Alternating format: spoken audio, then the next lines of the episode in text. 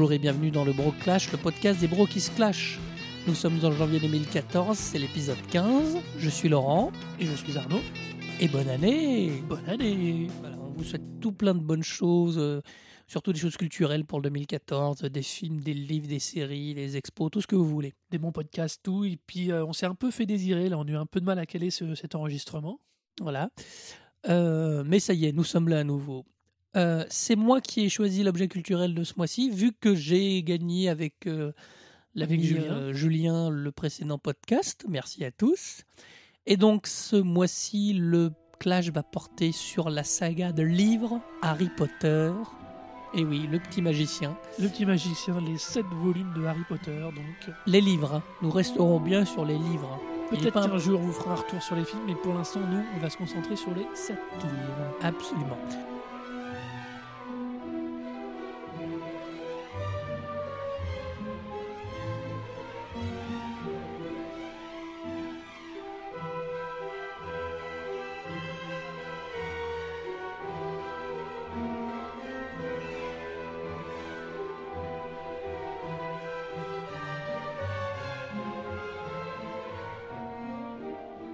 Mais comme d'habitude, on ne change pas les habitudes de l'émission, avec d'abord les coups de cœur, euh, chacun le nôtre, et puis après le clash. euh. Donc voilà, et donc on démarre avec les coups de cœur.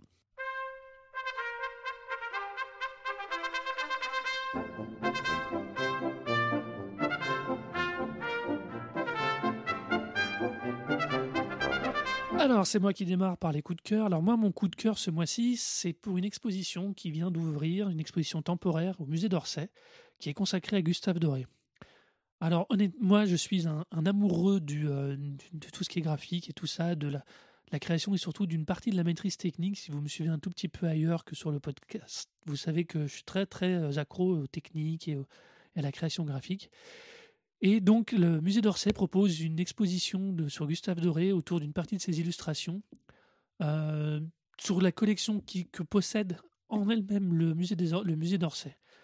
Euh, on y retrouve plusieurs de ses œuvres. C'est euh, vraiment euh, une espèce de, je sais pas comment dire, panégy- panégyrique ou panorama de ses œuvres. Et c'est vraiment Le panorama, ça me paraît plus juste. Ouais, panorama, c'est beaucoup plus juste et c'est juste extrêmement intéressant, surtout qu'il permet de voir aussi qu'il n'a pas fait. Il est surtout connu pour ses parties gravures, mais il n'a pas fait que ça. Et il a entre autres quelques aquarelles, avec des couleurs assez sidérantes et très très belles. C'est quelle époque déjà, tu l'as dit? Euh, Gustave Doré, c'est 1832-1883. D'accord. Donc c'est euh, milieu 19e, fin 19e. Donc cette exposition temporaire au musée d'Orsay se déroule du 18 février au 11 mai 2014. Bon, c'est pour les Parisiens, on est désolé pour les Voilà, autres. alors mais bon. vous savez bien qu'on essaye quand même de faire des choses un peu plus euh, variées. Bon, là, je suis désolé, c'est pour les Parisiens, mais pas que. Il faut quand même savoir que euh, l'intégralité de cette exposition sera également présentée à Ottawa, au Canada, du 12 juin au 14 septembre 2014. Voilà, c'est Bon, euh, mon de monter à. Paris, ça va aller plus vite, à mon avis. Ouais, Ça dépend où t'es. Hein. Si, t'as- si, comme un certain euh, ZQSD, tu as dû aller travailler euh, du côté du Canada quelque temps, ça peut être sympa d'entendre parler d'une expo qui est pas loin de chez toi, ou bientôt. Exactement.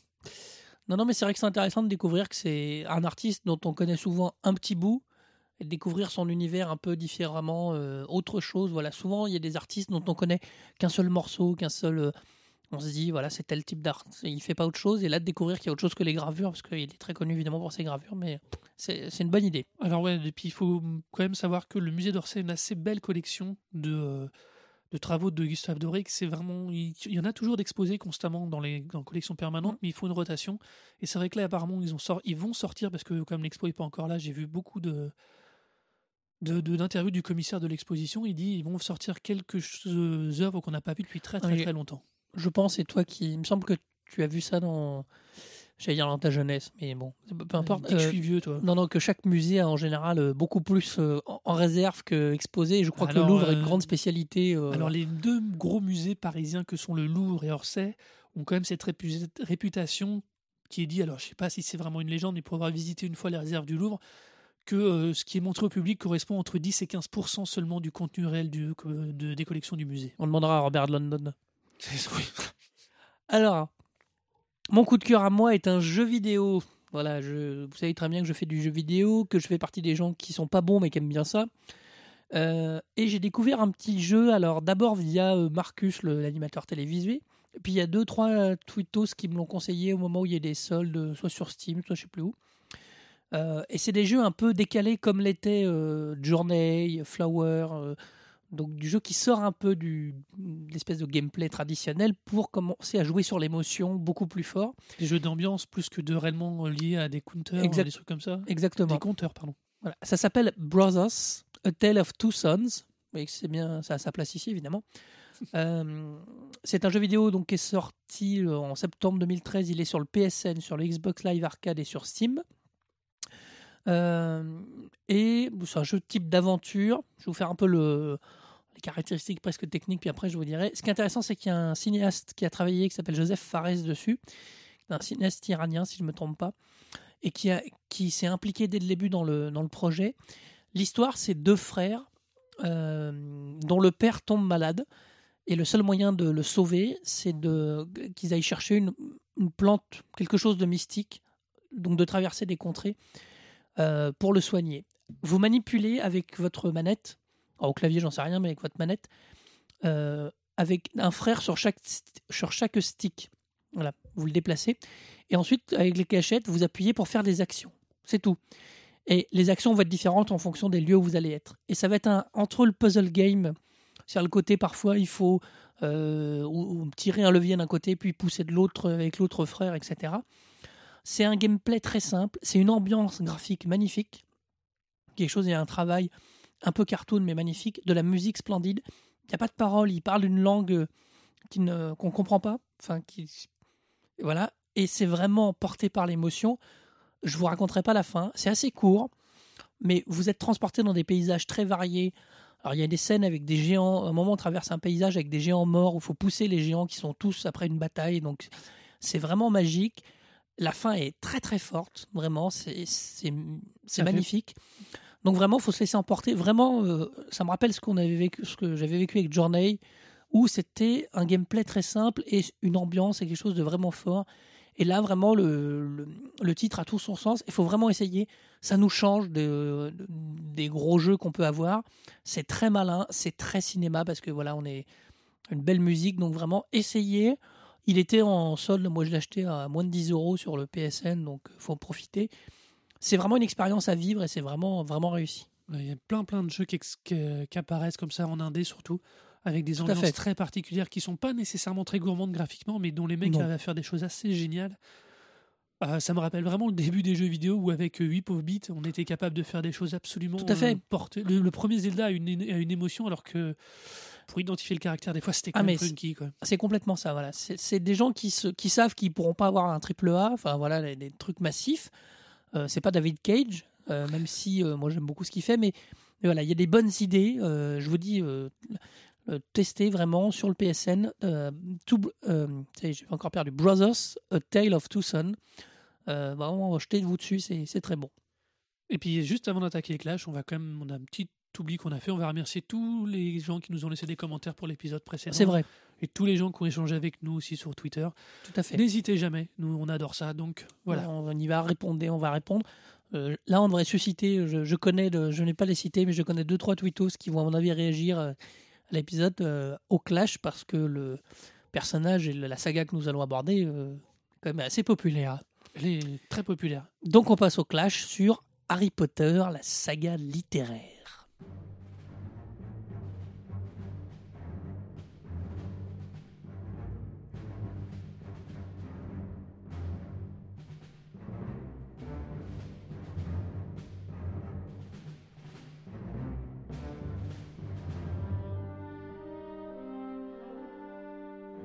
Donc on va, on va pas déroger à l'habitude que nous avons de suivre euh, comme les livres dans leur ordre chronologique. À chaque fois qu'on a fait un clash comme ça sur une série comme ça, on a tendance à plutôt suivre le- la forme chronologique, ce qui est quand même plus pratique. Et ce qui en plus a un sens quand même. Voilà, et c'est d'autant plus important de mon point de vue sur Harry Potter de suivre l'ordre chronologique. On va juste quand même rappeler euh, deux trois petits éléments euh, gé- génériques autour d'Harry Potter. Donc euh, c'est une série de sept romans édités d'abord en langue anglaise qui a démarré en 1997 et qui sont écrits par J.K. Rowling. Grosso modo, la publication euh, s'est étalée sur 10 ans pour ce qui est euh, de, la, de la France et de l'Angleterre, plus ou moins. Ouais, si, c'est pareil, sur 10 Alors, ans. Petite anecdote, J.K. Rowling est un nom de plume. Euh, c'est Joanne Kathleen et elle a pris ça parce que le son éditeur lui a demandé d'avoir un, un nom qui soit pas forcément féminin. Euh, c'est pour ça que c'est JK et pas Joanne, Mhm. euh, parce que elle il avait peur que pour le type de roman que c'était, que ça repousse un peu le public masculin d'acheter un roman écrit par une fille. Je ne relèverai même pas. Euh, donc voilà, donc on va donc euh, on va rappeler juste les titres dans l'ordre. Donc euh, les titres français, je précise, parce que les titres originaux sont pas tout à fait les mêmes. Surtout le premier, il y a une différence avec le premier. Donc le premier en français, c'est Harry Potter à l'école des sorciers. Le deuxième, c'est anglais était donc Harry Potter, Potter et la pierre philosophale. Pour Le philosophe- l'anecdote, moi, c'est toujours quelque chose qui m'a surpris parce que ce titre anglais bouffe toute l'intrigue. Oui, Donc, le- je n'ai jamais compris pourquoi. Enfin, je trouve ça très dommage. c'est comme appeler euh, Star Trek Into Darkness la revanche de Cannes, quoi. C'est un peu le Voilà, c'est exactement ça. Le deuxième, Euh, c'est Harry Potter et la Chambre des secrets. Qui est sorti en 98. Oui, c'est Chamber of Secrets en Voilà. anglais.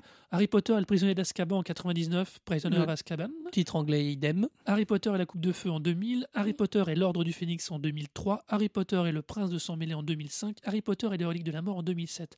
C'est à partir du prisonnier d'Azkaban que les dates sont parfaitement synchrones pour les sorties euh, France. En France. Oui. Sachant Enfin, qu'il y a eu des synchrone dans le sens dans la même année, hein, parce Oui. qu'il y avait toujours deux mois de délai pour la traduction. Ce qui fait qu'à la fin, la Fnac s'est mis à vendre à partir du, 5, du 6e. À partir de l'ordre du Phoenix, elle a commencé à vendre les Au originaux. 5e. Elle a s'est mis à vendre les bouquins anglais qui se vendaient très très bien. Moi, je sais, je les ai achetés euh, le 6 et le 7. Je les ai achetés d'abord en anglais. Ce- C'est pas de l'anglais insurmontable. Euh, C'est des gros volumes quand même là sur la fin, mais euh, c'était marrant parce qu'on voyait ça. euh, Ah bah, c'était c'est un phénomène d'édition euh, qui euh, n'a pas connu d'égal, c'est-à-dire que pour la première fois en France, on avait une édition originale en langue étrangère qui se vendait presque aussi bien que son édition traduite. Tout à fait. C'est euh, c'est pour l'instant ni avant ni après quelqu'un fait aussi bien. Du coup, avant, je vais faire une, pas une exception, mais un truc. Est-ce que tu te souviens de toi comment tu as découvert les livres Harry Potter? Comment j'ai découvert les livres Harry Potter? Euh, Qui m'en a parlé? Parce que c'est quelqu'un qui a dû me glisser ça dans les mains, honnêtement. Je sais que j'ai découvert un été, après le deuxième, parce que, alors après la sortie du deuxième, En livre hein ouais, en livre, quelqu'un me l'a passé un été. C'est. euh, si, je sais maintenant, on me l'a passé un été, quelqu'un l'avait lu, m'a dit Regarde, c'est super rigolo, tout, le- tout le- ils font lire ça à leurs gosses, ça, ça, ça fonctionne vachement bien. Et c'était après la sortie du 2. Et en France, c'était déjà à l'époque, c'était euh, euh, il y avait que Folio Junior qui les faisait quand ils avaient relancé leur, leur édition, leur, euh, leur collection euh, jeunesse euh, haute. Enfin, Donc, tu as commencé par les livres? Moi, j'ai commencé par les livres. Ah, j'ai commencé par les livres. Ça, j'en suis sûr et certain. euh, euh, parce que j'ai. Mais ça, ça a été concurrent quasiment avec la sortie du film parce que, euh, comme très souvent, quand Ah j'entends parler d'une adaptation. je, je- je vais te dire pourquoi, parce que moi je me souviens, et le premier film est sorti à l'époque où le quatrième livre est sorti quasiment. Je suis sûr que j'avais lu le bou- le- les deux premiers avant. Parce que. euh, Ah, c'est possible, hein, mais. Parce euh, que euh, c'était euh, les sorties d'édition correspondantes. Oui, c'est ça. hein, je suis sûr. C'était suite au, au- sûrement après un livre de jeunesse, puisqu'à l'époque je bossais dans l'édition plutôt jeunesse et ou, éducation. Et du coup, non, ça correspondait à cette période-là. On avait dû me, le- me les passer dans les mains. Par contre, c'est vrai qu'une fois après avoir lu le premier et le deuxième, j'avais pas continué et j'ai dû rattraper la saga au moment de la sortie du film. Non, bah moi c'est très différent. Moi je me souviens d'avoir vu des images dans le journal télévisé de la vente du 4, où déjà c'était un phénomène en France. Et ils ouvraient les FNAC et je voyais les, les, les petits-enfants, entre guillemets, enfin, qui avaient, euh, je suis méchant, qui avaient 10, entre 10 et 13 ans, courir pour attraper le, donc, la coupe de feu. Euh, je me disais, mais qu'est-ce que c'est que cette merde? Voilà, bon euh, négatif que je suis facilement. Par défaut critique, tu veux dire Voilà. La Warner sort euh, Harry Potter et l'école des sorciers en adapté au cinéma avec Columbus, qui est le monsieur qui a fait Home Alone, qui est, qui- qui est- voilà. Qui est un bon faiseur de film familial. Donc je, suis intrigué, je vais voir Harry Potter à l'école des sorciers au cinéma. Le film s'ouvre sur un double meurtre, c'est-à-dire le meurtre de ses parents. On y reviendra dans peu de temps. Je me dis, ouais, c'est c'est couillu quand même pour un film pour enfants. Je vais quand même aller les lire et du coup, je me suis mis à les lire et je les ai rattrapés les films euh, très très vite parce que donc, enfin, j'ai, euh, pardon, j'ai rattrapé les livres et puisque les films sortaient et donc euh, du coup, j'ai lu très très vite euh, les bouquins. Mais c'est finalement une fois de plus, parce que moi, ça m'arrive très fréquemment, le cinéma qui m'est amené en me disant, ça a l'air malin et et je n'ai pas été déçu après. Euh, faut quand même avouer que euh, c'est une. Moi, je dois avouer que les livres m'avaient intéressé au début parce que c'est, euh, j'aime ça, enfin, c'est des livres. Et que je m'y suis d'autant plus intéressé à les lire. Par contre, moi, avant de voir les films, c'est vraiment une.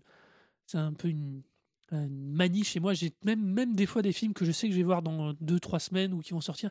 J'ai beaucoup de mal à aller voir un film sans avoir lu le livre avant. J'ai l'impression de de perdre un truc. Et le sens inverse, j'ai toujours peur que ça me gâche le plaisir de l'un ou de l'autre. Euh, c'est- pas la même manière de raconter souvent une histoire et du coup j'aime bien reprendre, on va dire, l'historique entre guillemets de l'écriture. Non, mais ce qui est rigolo, c'est que du coup, moi, bon, après, on va arrêter avec l'adaptation, Ouais, puis on on va dérive. attaquer dans le. C'est du coup, moi, j'ai vu le premier. Donc, quand j'ai lu les, les premiers livres, le- le- je me souviens notamment du 3, je, je vais vous dire pourquoi. Parce qu'évidemment, moi, j'ai toujours lu les livres en ayant les images, de, les visuels de Daniel Radcliffe, de Rupert Grint et d'Emma Watson dans les héros principaux. En plus, ils sont plutôt bien castés, donc c'était pas gênant. Le premier personnage que j'ai rencontré sans l'avoir vu adapté, c'est euh, le professeur Lupin qui apparaît dans le 3. Et du coup, je m'étais fait un Lupin très très différent et la vision de David Twellis m'a beaucoup perturbé au début. Mais après, voilà. Ah Donc oui, c'est pour ça que je me souviens que c'était le, le, le switch où effectivement, bah oui, forcément, j'avoue que mon imaginaire a été perturbé dans le sens où je n'ai jamais imaginé Harry Potter autrement qu'avec la tête de Daniel Radcliffe. Donc, Mais on va commencer par le premier, Harry Potter à l'école des sorciers.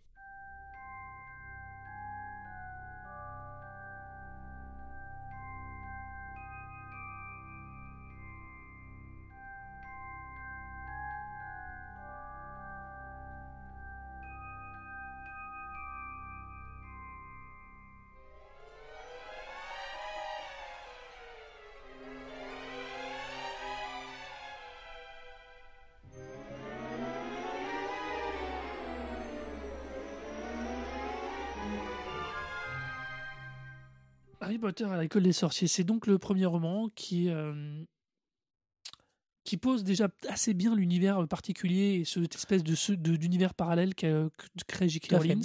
Alors, il est très, il est très orienté enfant. Je pense qu'elle a voulu. Elle n'était pas complètement convaincue au début, mais c'est censé.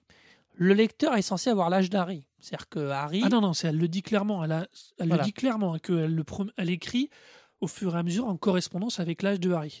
Donc, Harry, dans le début, outre le premier chapitre, on le voit bébé, mais euh, euh, il a 11 ans euh, au début. Quand, pour rentrer à Poudlard, il faut avoir 11 ans. Donc, il a, il a 11 ans. Donc, donc c'est un livre très léger. Enfin, très léger. C'est un livre stylistiquement à la portée d'un enfant de 11 ans, et voire même, voire même un peu moins. Je pense qu'à 9-10 ans, quand on est un bon lecteur, on peut y arriver. Mais voilà, donc c'est un livre écrit pour 11 ans. Ah oui, alors, si elle va être sympa, on va faire le pitch du livre. Enfin bon. Donc Harry Potter est un jeune garçon qui est élevé par sa tante parce que ses parents sont morts, il ne sait pas pourquoi. Et à 11 ans, il reçoit un courrier d'une école de sorcellerie qui l'invite à devenir sorcier. Alors les- la, le- la lettre ne lui arrive pas comme ça. Euh, Il y a tout un tas de péripéties. tout un tas de péripéties. Et donc Harry découvre qu'il est un sorcier, qu'il est fils de sorcier et de sorcière, et qu'il existe un monde à côté du sien euh, où, c'est évidemment sa tante et son oncle est au courant, où les sorciers vivent. Il y a un ministère, on verra qu'il y a toute une, tout un monde euh, qui vit à côté, et on va suivre les aventures d'Harry euh, dans ses années d'école, et notamment l'histoire part sur l'assassinat de ses parents par un mage noir très puissant qui s'appelle Voldemort, euh, qu'on va Pas retrouver tout au long de la saga. Le roman démarre sur le fait qu'Harry Potter ne sait pas qui il est, Au enfin début, comment oui. sont morts ses parents, et découvre par le biais des lettres que oui, il existe un autre monde, mais il découvre dans le même temps qu'il est quelqu'un de extrêmement connu. Tout Ça veut fait. dire que lui, qui était le petit garçon euh, esclave de la famille anglaise, Mal aimé, mal aimé, mal aimé, esclave, esclave, Oui, esclave. oui. esclave sous l'escalier, se découvre un deuxième univers, des pouvoirs que, qui font peur à toute cette famille. Et dans cet univers, dans c'est cet un- univers, il c'est est une star. ultra connu et ultra connu pour quelque chose d'extrêmement étrange. Il est connu pour être celui qui, Qui a ramené la paix et qui a Et qui a survécu. survécu au. Voilà. Alors, on a Dans les deux, c'est vrai. Dès le départ, on a une contextualisation qui est super forte autour du personnage. Et euh, c'est d'ailleurs, c'est une, une des choses sur lesquelles, à mon avis, on sera tous les deux parfaitement d'accord, au moins là-dessus. C'est que c'est euh, c'est sûrement la- le- une intelligence incroyable dans l'écriture de ce premier roman, qui est de contextualiser un enfant de, 7, de 7, entre 7 et 11 ans, de 11 ans, 11 ans, 11 ans. de 11 ans, pardon, euh, qui, va être, qui va se retrouver dans une situation extrêmement compliquée parce que tous les enfants rêvent d'être célèbres, Tout à fait. mais aucun enfant n'a envie d'être célèbre à cause de la mort de ses parents et en ayant survécu. Et je trouve que dès le départ, elle place euh, son personnage de façon très ambiguë et son écriture est suffisamment légère pour que ça devienne quelque chose de fort et d'intéressant sans devenir super lourd et tomber dans le pathos à la con. quoi. Non, non, c'est pas très pathos. C'est une.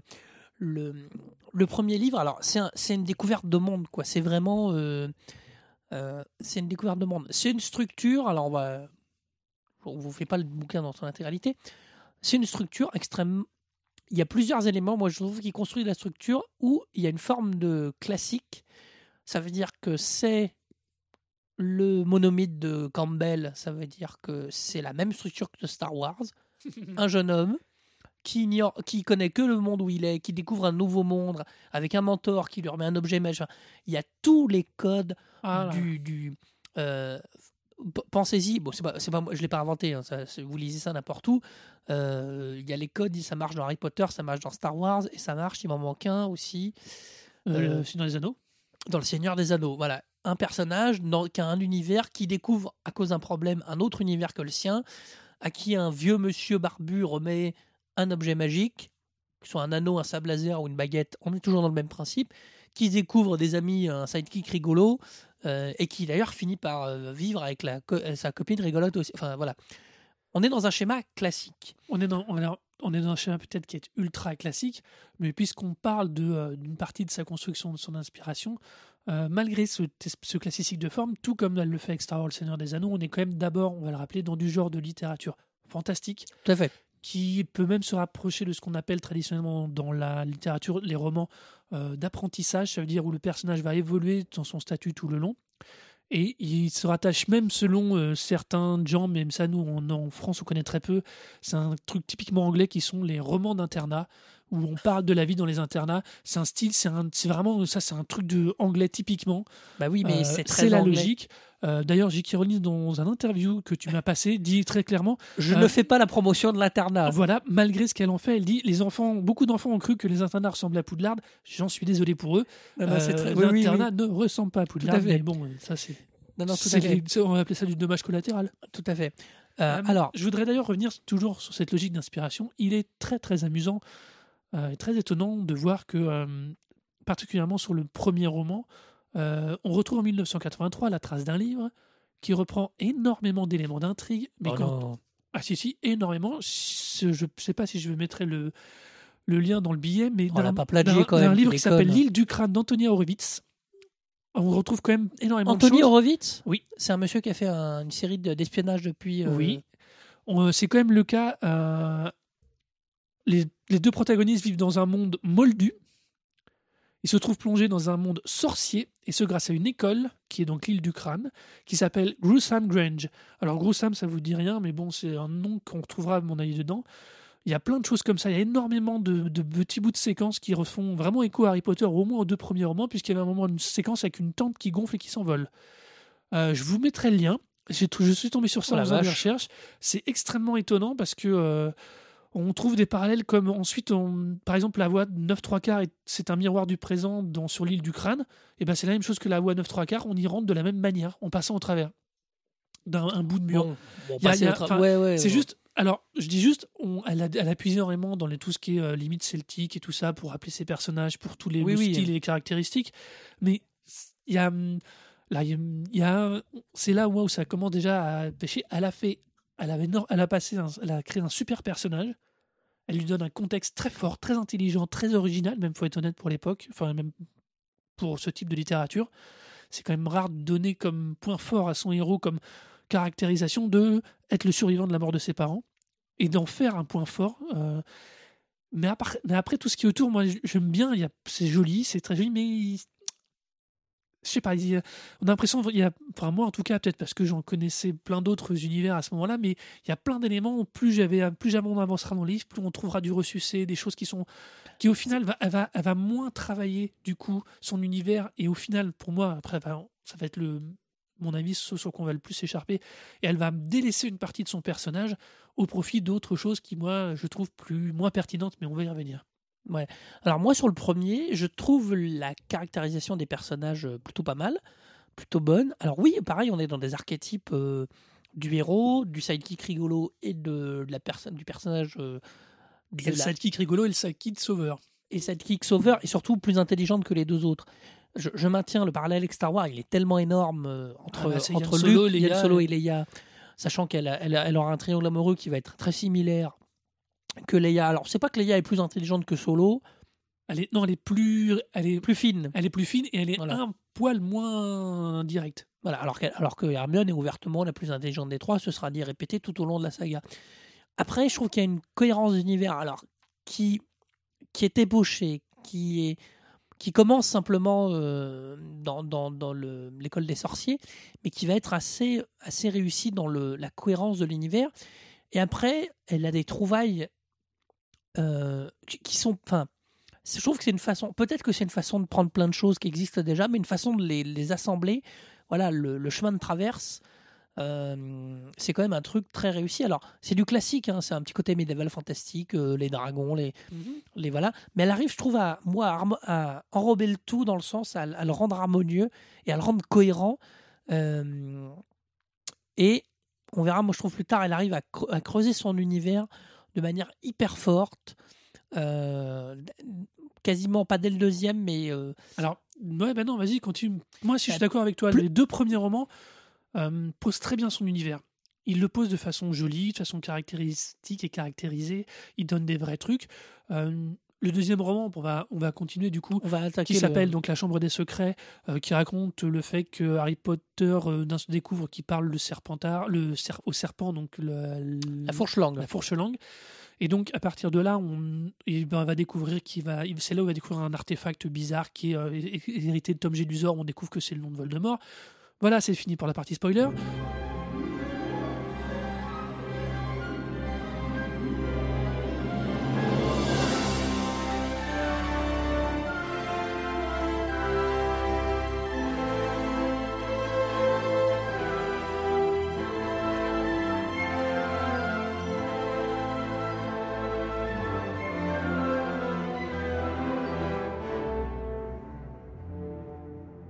Mais surtout, il va permettre, il va donner, il va, elle va accentuer cette espèce de dichotomie qu'il y a dans cet univers entre la magie un peu féerique qui va faire des gâteaux, qui fait pousser des trucs, et aussi cependant donc qui est la magie noire, Tout la magie fait. très très noire parce que la chambre des secrets, c'est quand même au milieu d'un internat, Oui. une chambre historique et euh, vraiment très importante qui cache et qui enferme pour protéger tout le monde le serpent, le, la- le basilic ultime pour protéger tout le monde. Ils ont rien trouvé de mieux que de le planquer au milieu de l'école. Enfin, il n'est pas là pour protéger, mais si, si, Ça veut ah non, je rappelle qu'ils l'ont enfermé pour pas qu'il sorte dans l'école. La salle de Serpentard, Serpentard enferme le basilic dans l'école quand il crée l'école. ah ouais, j'avais pas repéré le. Voilà. Donc si tu veux, on est quand même dans une situation où un des fondateurs d'une école enferme un truc, une machine à tuer au milieu de l'école. Enfin, c'est ça, et ça, c'est une des dernières richesses. La particularité, moi, que je dirais quand même de la Chambre des Secrets, c'est que ça ressemble un peu à un looner de série. Ça veut dire qu'il démarre comme un roman euh, où tu te demandes pas, où- quand tu as fini le- la, la Chambre des Secrets, tu te dis, ok, on a vécu une aventure, Mais, mais alors, tu ne, contrairement à ce qui va commencer à apparaître avec le troisième, elle, elle va, euh, elle va mettre des éléments de, qui a- vont se relier les uns aux voilà, autres. là, dans- on n'a toujours pas pour l'instant de liaison. On n'a pas de liaison dans le sens où euh, Harry Potter, on nous l'a présenté dans le premier, il découvre avec nous et il commence à enfreindre les premières règles et il affronte pour la première fois Voldemort à la fin du Voldemort à la premier. fin du premier et pour la première fois, donc on a une mise en perspective réelle du personnage et surtout de sa némésis. Hum. Dans le deuxième, indirectement, on a sa némésis, mais on n'a pas de, re- on a aucun rappel à part le fait qu'ils se fassent gronder parce qu'ils sont encore en train de se promener dans les couloirs, aucun rappel au livre précédent. Non, c'est vrai. On aura finalement, et c'est à mon avis, alors là je pense qu'elle dit tout le temps qu'elle avait imaginé l'univers et une partie de la, de la, des événements croisés. Je reste quand même convaincu que quand elle écrit ce deuxième roman, elle sait pas s'il va y en avoir un troisième et elle préfère mettre un point propre et que par contre, Elle elle, se laisse elle sait déjà, elle se laisse suffisamment d'éléments pour les relier. Mais quand, quand tu lis le premier, puis le deuxième, et que tu t'arrêtes là, t'as pas de manque. T'as pas l'impression que Non. tu pourrais creuser que, ou que quelque chose est laissé à creuser. Pas ce qui sera encore, pas le cas vrai. pour tous, puisque Tout tous on laisseront toujours un élément d'intrigue pour le suivant. C'est vrai. Non, non, mais euh, ça va aussi avec le lecteur qui, euh, donc, dans le deuxième roman, a autour de 12 ans, qui va commencer à pouvoir intégrer des éléments feuilletonnants, mais c'est c'est pas évident à appréhender, mais plus, plus, on va, plus il va grandir, plus il va subir ça. Il y a aussi un élément important, il faut se rappeler que J.K. Rowling est anglaise, hein, on l'a déjà dit, Ça se soigne pas. et que je vous garantis que les deux premiers romans sont écrits comme les Agatha Christie. Ça veut dire qu'il y a une intrigue. Une intrigue, savoir qui est le méchant dans le premier, qui veut voler la pierre philosophale dans le premier. Dans le second, c'est qui euh, a libéré le basilic ou qui tue, euh, enfin, pétrifie les gens. Et comme dans tous les Agatha Christie, et mon cher Arnaud, tu es un, un amateur d'Agatha Christie, il y a une scène de fin où le méchant ou le ou explique, pas le méchant forcément, mais Il là y a c'est quelqu'un qui va te réexpliquer il y a tout ce que quelqu'un t'as qui raté. t'explique que tout ce que tu as raté, et on dirait euh, Hercule Poirot dans le dans l'Orient Express qui finit Mm. en disant voilà ce qui s'est passé. Et elle a une structure. Alors, elle a une structure qui est super, qui est typiquement anglaise, hein, Voilà, qui est, qui est vraiment ça. Alors en plus, euh, les méchants ont le bon goût d'attaquer Harry, Harry en juin tout le temps, c'est-à-dire à la fin de l'année- scolaire. Ils attaquent jamais. Enfin, Euh, ce sera vrai jusqu'au 6. complètement. Mais la confrontation finale, ce sera euh, à chaque fois les romans sont découpés. Ce sera un des éléments moi qui, qui me perturbe sur un des romans, mais beaucoup plus tard. Ça démarre en septembre, ça finit en juin. Voilà, il se passe jamais rien l'été. Enfin, c'est très différent. Donc on est vraiment, je pense qu'elle est, elle est comme ça sur des codes de romans un peu enfantins où, bah voilà, elle est, euh, y a aucune, le cadre est très bien et très facile à suivre pour un pour un enfant, c'est aisé. Et là-dedans, elle arrive quand même à insuffler, comme tu dis, elle commence à parler de magie noire. Elle commence à dire doucement que certains mages sont pas très sympas parce que le, la Chambre des Secrets, c'est aussi l'introduction de, du père de Malfoy. Malfoy, Malfoy, moi je dis Malfoy. Malfoy, même en VF, il l'appelle Malfoy. Malfoy, qui, on s'aperçoit, est un mage euh, qui est toujours là et qui n'est pas très très sympathique et qui était un partisan de Voldemort. Donc on commence à s'apercevoir, et ça va être quelque chose qui va être creusé de plus en plus, et c'est un des éléments, moi je trouve très fort de la saga, que tout le monde n'est pas gentil, mais que les méchants sont pas tous des vilains vilains euh, cachés euh, avec des qui, qui font des que les vilains sont parfois très respectables, sont enfin voilà, Il- elle commence je trouve à intégrer dans son dans son univers quelque chose où bah, la magie noire c'est tout, tout le monde peut être euh, tout, tout n'est pas tout blanc, tout n'est pas tout noir.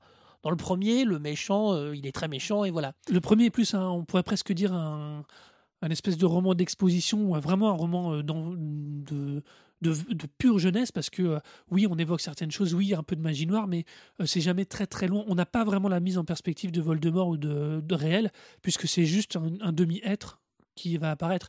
Euh, les deux premiers romans sont vraiment construits avec de façon super classique. Le fait qu'ils suivent l'année scolaire, c'est pas non plus un hasard parce que c'est typiquement le genre de roman euh, avec euh, des formules et des écritures que tu peux faire en, lecture suivie pendant une année scolaire. Et c'est super important du coup que le roman fasse le même rythme que les enfants. Tout à fait. Ça, c'est pour l'anecdote. Euh, on a évoqué les deux premiers en disant qu'ils construisaient tous les deux parfaitement un univers. On va commencer à attaquer le troisième qui, moi, commence, Le prisonnier d'Azkaban, commence déjà pour moi à faire un petit souci euh, sur le fond.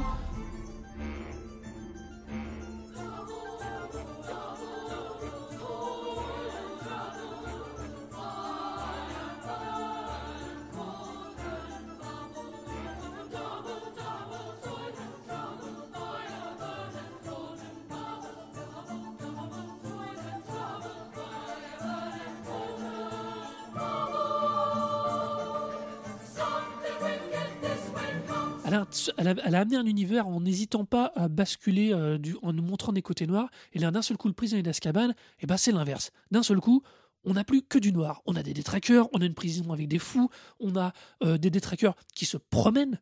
euh, on a une situation Oui, qui est très compliquée. c'est l'école la a- moins, c'est l'école la moins sûre du monde hein, quand même. Oui, hein. au final, oui, alors que c'est supposé être le lieu le plus sûr du monde. mais- C'est quand même l'école où, si vos enfants, s'il arrive la moitié du dixième de, du début de commencement à ce qu'il arrive Harry dans, dans l'école de vos enfants, Ah, enlevez-les. brûle hein. brûle l'école. On va régler ce souci tout de suite. Mais enfin voilà, c'est juste que euh, c'est d'un seul coup, elle avait trouvé un bon équilibre. Et là, sur le 3, le prisonnier d'Azkaban, ça va trop loin. Sirius est montré et démontré au tout début comme quelqu'un de très très violent, un tueur sanguinaire. sanguinaire. Jusqu'à ce qu'on comprenne qui il est vraiment, c'est un Mais- tueur et- Et sanguinaire. ça va même plus loin parce que pour la première fois, les personnages euh, secondaires, même s'ils n'étaient pas tous blanc-bleu, euh, pardon, blanc-noir, euh, ils sont un peu, un peu gris, même si donc le professeur Quirrell, avec euh, celui qui hébergeait Voldemort, était plus ou moins conscient de ce qui se passait, machin, on avait quand même des personnages qui étaient caractéristiques, mais qui étaient, assez, qui étaient assez gentils. Pour la première fois, on a les quatre copains, avec queue de verre, patte molle, Alors, euh, les- Sirius, sont quand même des sales gosses, des putains de sales gosses. Alors, ça a commencé à présenter, Et, ça, et il effectivement, commence on du coup à, comprend- à- à nous présenter ça. Alors, c'est intéressant, peut-être, c'est d'autant plus embêtant que le personnage d'Harry Potter, pour moi, il n'est pas encore assez fort pour pouvoir justement re- renvoyer quelque chose d'autre. Et du coup, on se retrouve avec quatre personnages qui sont montrés, expliqués comme des sales gosses. Le seul intérêt étant, pour le coup, hum, le seul personnage qui, pour moi, est réussi de ce troisième roman, c'est Rogue. C'est Severus Rogue. D'ailleurs, je ne dirais pas mon allégeance tellement j'aime ce personnage. mais il est, mais, il est euh, exceptionnel. Mais, Mais c'est vrai que le troisième roman me pose un- commence à me poser Alors, des petits soucis parce que il, elle, euh, elle d'un seul coup, elle veut, en trop, elle veut peut-être trop nous montrer à quel point, oui, il y avait aussi du mal, qu'il n'y avait pas que du rose, que le chemin de traverse, bah, c'est là qu'on découvre chez Barjo et le, Barjo et Burke. Barjo et Burke le- ainsi que euh, l'allée des embrumes. l'allée des embrumes et tout ça. Euh, mais d'un seul, mais tout arrive d'un seul coup, tout est balancé d'un coup. Le, le Magical Bus, c'est presque un truc un peu funky, Oui. euh, tu- complètement délirant, qui arrive au milieu. C'est bien dans celui-là qu'il apparaît. Le C'est- Magicobus, absolument. Oui, oui, C'est dans le que 3, hein, mais j'avais un doute avec le 4. Non, non, c'est le 3. Et euh, donc voilà, donc moi j'ai du mal, et j'ai d'autant plus de mal qu'on commence à évoquer la notion d'élu à propos d'Harry Potter. Doucement, mais. Oui, on, com- on- ah si, si, on commence à l'évoquer, puisque c'est là où il commence ses premiers cours de divination. Oui, c'est vrai. À partir Euh. de là, Ah oui, parce qu'elle lui donne des prédictions. euh, Voilà. Et à partir de là, on va. on- elle- alors, moi, j'aime bien l'idée qu'elle creuse ce sillon à ce moment-là, parce que lui commence à se détacher de cette identité de, ce- de celui qui a survécu. Ça commence à le peser. Il découvre que ses parents, machin. Et il y a cette histoire de d'élu. Il y a, plein- T'oublies t'oublies un élément clé. Voilà. T'oublies un élément clé qui, à mon avis, est dans l'ouverture du livre. Pourquoi il prend le Magicobus, euh, Harry, au début? Euh, Parce que. euh, Il fuit sa famille de débiles. Ah, c'est même plus que ça. Il fait gonfler sa tante. Or, il fait gonfler sa tante parce que ses parents reçoivent la, la, la sœur de la mère. euh, je- oui, non, la sœur du père. C'est la sœur de- du père qui est une un personnage qu'on verra seulement là, qui est odieuse et qui évoque à Harry le fait que ses parents étaient des alcooliques. Enfin, elle, évidemment, sans elle, savoir ce qui se elle passe. ne sait pas la vérité. Et Harry craque, utilise la magie et fait, fait gonfler sa tante, ce qui amène le fait qu'il s'enfuit, et bon, etc. Ça veut dire que ce que tu as oublié, euh, Arnaud, et pourquoi le, président d'Azkaban pardon, commence à être un virage intéressant, c'est qu'Harry, a 13 ans et qu'il commence à être un adolescent. Et voilà ce qui explique globalement le virage que prend le livre, où tout d'un coup, il est beaucoup moins, euh, j'allais dire, niais, en étant méchant, mais tout d'un coup, il prend, il, il commence à se poser plein de questions, qui sont des questions d'adolescence, sur qui il est, sur son rapport au père, sur... euh, alors par contre, j'ai- un flashback, mais qui doit être... Il y a un flashback à un moment, mais qui doit dater de... Non, c'est après, ce sera dans le 5. Ça mettra un petit peu où euh, Harry verra son père se comporter très très mal euh, face à Severus Rogue, quand Harry prend des cours de- d'occlumencisme, mais c'est dans le 5. C'est-à-dire qu'il commence, depuis le début, il a une image idyllique de ses parents, la preuve, il les a pas connus. Donc, dans le sens où c'est une espèce de, de déification de ses parents, il en rêve, ce qui est humain, hein, le pauvre gamin, il a pas ses parents, donc il en rêve. En plus, on le, tout le monde lui dit qu'il ressemble à son père, que Qui blabla, a les yeux de etc. sa mère. qui est de sa mère. Euh, donc, c'est la première fois il commence à découvrir qu'effectivement, son père, malgré, avec tout le, tout le fanatisme qu'il a encore pour son père, ben, son père faisait des conneries aussi, avec ses copains, comme lui. Euh, qui découvre un des copains de son père, parce que le professeur Lupin est un C'est l'apparition de Lupin, oui. c'est l'apparition de Lupin. Donc il est logique qu'au moment où il est 13 ans, Harry, comme le, le personnage commence à prendre un virage et le monde qui est avec lui, il commence à appréhender le monde euh, dans- quelque part dans sa réalité. Donc il est logique que le monde s'obscurcisse, euh, que à 13 ans il prenne conscience que c'est qu'un détraqueur, qu'à 13 que le détracteur lui, le, le détraqueur lui montre le, le fait, le fait s'évanouir parce que c'est ses mauvais souvenirs qui remontent. Donc il commence à prendre conscience que c'est plus, il, il perd son enfance, il perd un peu de son enfance, et c'est totalement logique dans la progression du personnage et du et de l'univers. C'est alors, je suis d'accord avec cette, cette, cette, cette manière qu'elle a eu d'âme de construire les choses, sauf que d'un seul coup, elle nous pousse plein de trucs. Elle nous pousse donc l'arrivée de Lupin. Lupin nous remet en perspective, nous remet le replonge lui face à la propre image de son père au même âge, qui n'est pas celle au- nécessairement à laquelle il pensait, ce qui sera pareil pour tous, les- tous, nos- tous nos enfants. Faut être Tout à fait. Euh, elle renvoie aussi euh, avec cette histoire d'élu et le début de la prophétie. Donc, mais le problème là-dedans, c'est qu'au final, elle va pousser plein d'éléments et ça va être comme ça de plus en plus, second un d'annexes de mythologie autour de Harry De Potter, mythologie. de mythologie. Sauf qu'au final, Harry Potter, on va toujours rester lui, lui. Au Alors- final, on va rester, on va rester à des choses qui vont être, elle va très souvent perdre en chemin ces trucs pour se concentrer sur des, alors sur des trucs d'ado. Alors, je sais. Pas moi, forcément, mais- si elle, elle perd souvent de point de vue de la mythologie. Euh, Non, le tout bien élément, ah, on tout bien l'autre élément. Je Attends, attends. Attends, pardon. euh, elle va très très très souvent, elle va, elle va l'évoquer, elle va le construire, et puis elle va l'abandonner en chemin, et puis elle va y revenir plus tard. Elle va, elle est, ce qu'elle faisait pas dans les deux premiers, ça va aller de plus en plus à pousser des éléments qui vont revenir plus tard Bah, pour les résoudre feuille- plus tard. Feuilleton. C'est de la mythologie. Oui, mais c'est sauf qu'au final, elle ne les résout pas, elle les, elle les alimente seulement. Elle alimente la mythologie. Le- on n'aura jamais, on n'aura jamais de vrai. euh, je demande pas des réponses, mais on aura, à part au moment de la bataille finale pour le, dans l'ordre du Phénix, on n'aura jamais de vraie réponse autour de la prophétie. Non. Non, non, on n'aura jamais de vraie réponse, à, à part que c'est l'amour de sa mère qui l'a sauvé, on n'aura jamais de vraie réponse sur pourquoi lui, face à Voldemort, est l'amour de sa mère. ok, ça peut être que ça, mais que ça, dans ces cas-là, on vire au cucu.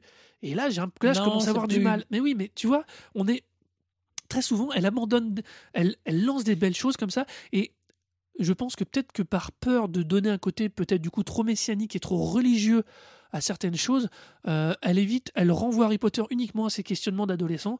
C'est Euh, vrai. Et des fois, C'est bah, c'est lourdingue. Alors, C'est peut-être non. parce que j'ai un âge plus que certains au moment où je lis ces bouquins, mais moi, j'ai des moments, ça finit, plus les romans avançaient, plus ça m'a ça m'a gêné, Parfois, ça a fini parfois, par il est pénible, mais il est pénible Je comme un dois avouer ado. que, et le paradoxe, c'est que ce sont des personnages autres, voire complètement secondaires, qui, particulièrement sur les derniers romans, vont pour moi renouveler beaucoup plus l'univers et l'intérêt des livres. hein. Donc, Alors, on y reviendra. Bien sûr. Le... C'est vrai qu'Azkaban continue à. Puis après, on va passer à la Coupe de Feu. Euh, D'abord introduit euh, Sirius comme un personnage effectivement euh, qu'on a cru. Enfin, il y a... Sirius est accusé et que de verre, donc par, par extension, par le meurtre de 13, mo- enfin, de 13 moldus. euh, Mhm. Donc il y a quand même quelque chose de très très fort. Mais on va continuer cette adolescence effectivement euh, juste sur la Coupe de Feu. Attends, juste avant de passer à la coupe de feu, le- pour moi, l'exemple type du truc où d'un seul coup on vire au cucu et à la doigt de balle, c'est la carte du maraudeur. J'adore Pas Cucu, c'est génial. J'adore le- l'objet en lui, en lui-même. Je trouve ça génial. Je trouve dans le paradigme de mythologie, c'est génial. Mais donner ça à cet adolescent, à ce moment-là, lui donner la, possi- la possibilité de voir où est tout le monde, c'est juste un fantasme de d'ado. Et ça n'apporte au final. Ça lui, alors, c'est un peu un- ça lui permet de faire des super raccourcis parce que du coup, ça lui donne plein de solutions techniques avec ce plan complet et de savoir ouais. qui est où. En termes de scénario, ça lui permet de débloquer plein de Bah, situations. Elle le suivra tout au long du truc. Voilà. euh, non, il l'a plus dans le dernier. Si, si, Ah si, si, si, il observe Malfoy dans, Voilà, se ça lui suivra tout au long. Alors, je dis Euh, pas jusqu'au bout, mais tout au long, ouais, en tout cas, il l'aura. Mais donc, enfin, tu vois, là, euh, quand, il a, quand la carte du maraudeur arrive là et la manière dont elle va être utilisée dans le cadre de, euh, du prisonnier d'Azkaban, c'est juste, euh, voilà quoi. Après, elle, ce qui est très fort, c'est quand même euh, le, la, elle arrive à chaque roman à avoir une invention extrêmement forte. Dans le premier, c'est son univers. Dans le deuxième, il y a le, le basilic. Bon, elle creuse un petit peu. La- la- L'invention géniale de la c'est les, les détraqueurs qui vont rester tout au long et qui sont des- une trouvaille absolument géniale. Et elle verra, et là on va passer à la coupe de feu, à chaque fois, elle- on, on visite un lieu différent.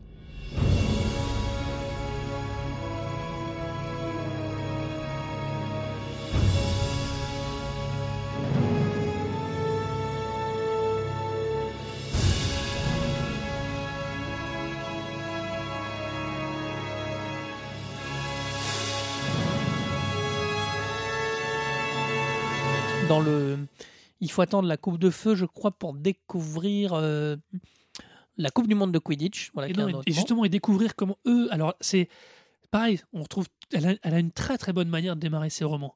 À ce niveau-là, elle a Toujours. une super bonne. Elle est très intelligente. Alors, le premier. Alors, oui, pardon, je te coupe 30 secondes, j'ai oublié un truc. Et c'est le Le- premier qui démarre pas sur la rentrée. Alors, déjà, il y a ça, et il faut pas oublier que les romans sont toujours du point de vue d'Harry. Il n'y a aucun autre point de vue. À chaque fois, chaque premier chapitre peut être un roman, un- quelque chose de différent. Euh, dans, le, dans le premier roman, c'était quand il est bébé, quand il est ramené à ses- dans son truc. Dans le, je sais plus c'est quoi l'ouverture de la chambre des secrets, mais c'est pas grave. C'est son premier été euh, dans une chambre. euh, non, non, je sais plus sur quoi ça s'ouvre, mais peu importe. quand, quand ils viennent l'aider à s'évader? Quand ils arrachent Oui, non, mais il y a toujours, il y a toujours un premier chapitre euh, qui, n'est, qui est sans Harry. Juste le premier chapitre. Voilà, qui est sans Harry. Sinon, c'est des romans avec un point de vue. Le, narrateur n'est pas du tout omniscient, sans ce soit car Harry qui nous le raconte, c'est toujours vu du point de vue d'Harry. Donc c'est pour ça qu'on ne dépasse jamais, euh, enfin, qu'il n'y a jamais d'autres points de vue, donc qui pourrait euh, euh, contrebalancer lui. On, on ne voit, on ne voit les choses que par son prisme à lui. Donc ce qui explique que parfois ça peut sembler, pas limité, mais suis limité. construit. Ben non, parce que c'est tout l'intérêt, vu que le, le, le, sujet- le héros porte sur lui. Or, suivre un héros comme ça, effectivement, qui a 13 ans, ben, si vous croisez des gens de 13 ans, parfois ils sont excessifs, parfois ils sont, ils sont en plein questionnement, donc ce qui explique ce bouillonnement. Bouillonnement qu'on va retrouver dans la Coupe de Feu, et on y passe enfin, avec notamment le début de l'introduction de problèmes amoureux chez Harry Potter et ses, con, et ses congénères, évidemment. Oui, d'ailleurs, d'ailleurs, au final, ce roman ne peut se résumer qu'à ça. C'est comment gérer ta relation avec une femme, une jeune femme de même sexe et du même âge que toi. Alors, Pas du même sexe, pardon. c'est De l'autre sexe que toi. c'est un Euh, peu vrai dans le parce sens. que ah non si moi, alors là on va vraiment aller dans ce que je disais à propos du prisonnier d'Azkaban c'est elle jette des trucs géniaux les trois écoles les relations au moment où il y avait Voldemort entre les quatre écoles à travers le monde et ça passe à l'as mais ça passe Putain, à il a l'as. 14 ans. À 14 ans, il a qu'une obsession. Mais je veux bien, mais ça l'empêchait pas. Elle, par, elle, je suis désolé, il y a des moments où elle offre des scènes, que ce soit à Rogue, à Dumbledore, euh, que ce soit euh, au, au, prési- au- Au ministre au directeur de l'école de euh, russe, de, de Drumstang, euh, Karkarov. Karkarov. Elle offre des séquences d'échanges entre Karkarov et Severus, alors que sans Harry Potter. Je veux dire, Elle- elle, elle- elle a, elle a les moyens et elle a la construction qui lui permettrait d'aller de proposer des Mais choses un poil plus. Ces échanges ne peuvent être vus que par le point de vue d'Harry. Donc forcément, il en verra très très peu. Et c'est vrai que son obsession, il y a quelque chose moi, qui me fait toujours beaucoup rire. C'est vrai que c'est la découverte des centièmes amoureux pour beaucoup. Et notamment le fait que euh, la- dans les trois tâches qui sont les, le- de la coupe de feu, la coupe de feu, la première c'est affronter un dragon. le tournoi des trois sorciers. Le tournoi des trois sorciers. Or, à la- après, il y a le bal de Noël. Et tout d'un coup, après, après la première tâche, on lui dit maintenant, par contre, pour le bal de Noël, vous êtes un champion, il vous faut une cavalière. Et il a une réflexion absolument géniale où il dit c'est beaucoup plus compliqué de trouver une cavalière que d'affronter des dragons. Et c'est absolument, c'est, absolument très, très rigolo. Il y a la transformation d'Hermione, euh, qui, d'une jeune fille qui est décrite comme ingrate, c'est excessif, mais elle est pas. euh, elle a un peu les cheveux bourrifiés, elle a une espèce de look un peu de. Banal. Elle dira. Elle, Elle, elle est un peu banale et tout. euh, C'est J.K. Rowling, quand elle parle d'elle, quand elle parle surtout par rapport à l'actrice qui avait été choisie, parce que Oui. c'est la- la- le seul moment où elle dit elle-même qu'elle n'était pas tout à fait d'accord avec le Je l'ai casting. trouvé trop jolie. Dès le début. Hermione, euh, l'actrice euh, Emma Watson, était, part- était trop avec quelque chose de trop de trop mignon. On- Elle aurait on- voulu on voit- une jeune on voit fille bien qu'elle est- poil on- plus ingrate. On voit bien, on voit bien nature. dès le début qu'Hermione euh, est jolie. Enfin, voilà, c'est pas. euh, Oui, enfin c'est un joli, c'est une jolie petite fille, mais après c'est autre chose. Il y a- voilà, il y a un chemin. sachant que sachant que Hermione est le rôle dans lequel euh, J.K. Rowling s'est projetée. Enfin voilà, c'est elle. Il y a aucun doute. Elle est, elle avait ce côté euh, très fort, en- très, très intelligente. Elle avait ce côté très fort en classe, mal vu, Madame Miss, je sais tout et tout. Et le quatrième roman apporte le trans- la transformation d'Hermione, qui commence à avoir des relations amoureuses. Enfin, dans, dans le sens, elle tombe amoureuse d'un d'un jeune homme de Armstrong. Enfin voilà. Pas n'importe quel jeune homme, excuse-moi. Elle, elle tombe du, du- du champion du, d'un des, d'un des, champ- d'un des vice-champions du monde, on va dire, parce que je crois qu'ils perdent en- au début. Bah non, il y a les, les mange-morts qui arrêtent tout. Oui, c'est vrai. Donc, non, non, non, le match se termine. Non, non, dans, le, dans le roman, le match se termine. Ah, excusez-moi, je confonds les deux. il, il attrape, il me semble qu'il attrape le vif d'or et qu'il perde quand même. Enfin, il y a une, une connerie dans le genre. Enfin, bref. Mais c'est. Alors, sauf que. Euh, le, oui, il y a beaucoup de choses sur l'intrigue euh, amoureuse. Sauf que l'intérêt de la coupe de feu, c'est pas qu'il a qu'un seul intérêt, c'est que c'est le retour de Voldemort. Oui, bah, c'est le pilier du truc, c'est que c'est le, le, le- le roman se conclut face à la recréation de sa némésis dans toute sa puissance. euh, par son propre sang. Je comprendrais jamais comment on peut passer, alors là je l'ai pas sous les mains, mais presque 500 pages à nous gaver avec un bal de Noël, aussi rigolo soit-il pour des adolescents, pour arriver à cette scène incroyable dans le cimetière absolument, où est avec- enterré le père de où Voldemort. on enterrait le père de Voldemort, où Voldemort utilise les autres, son père et le sang de Harry, de Harry lui-même, pour se reconstituer un corps. Je veux dire, c'est génial. Je, moi, amoureux du fantastique, il y a quelque, dans la reconstruction de sa Némésis, il y a quelque chose de, de super fort. On est à nouveau dans des motifs religieux entre nous. L'os du père, le sang du fils. Hein, C'est vrai. Non, non, non, c'est non, vrai. mais il y a tout un filigrane là-dessus. Mais qui- je trouve qu'elle- le elle- pire, elle le que- gère très très bien en plus. Alors, moi, je suis pas d'accord parce que elle- euh, Harry Potter, il a beau avoir 13-14 ans à ce moment-là, puisqu'on va, on va pouvoir il a- enchaîner il a, rapidement. rien de christique. Si, Il a- as- si, il si, est marqué, on va me dire. il est ouais. marqué. Ouais, bah ouais. oui, mais et puis il est pas marqué n'importe où, il est marqué Mais sur le front. C'est marrant. Je te rappelle que c'est au front du Seigneur que machin bidule. Non, mais c'est rigolo, c'est que c'est un truc. euh, je fais un, un parallèle complètement euh, sur Man of Steel, où on m'a. Oh. Non, non, mais vous allez voir, ça, a ça, ça a un sens.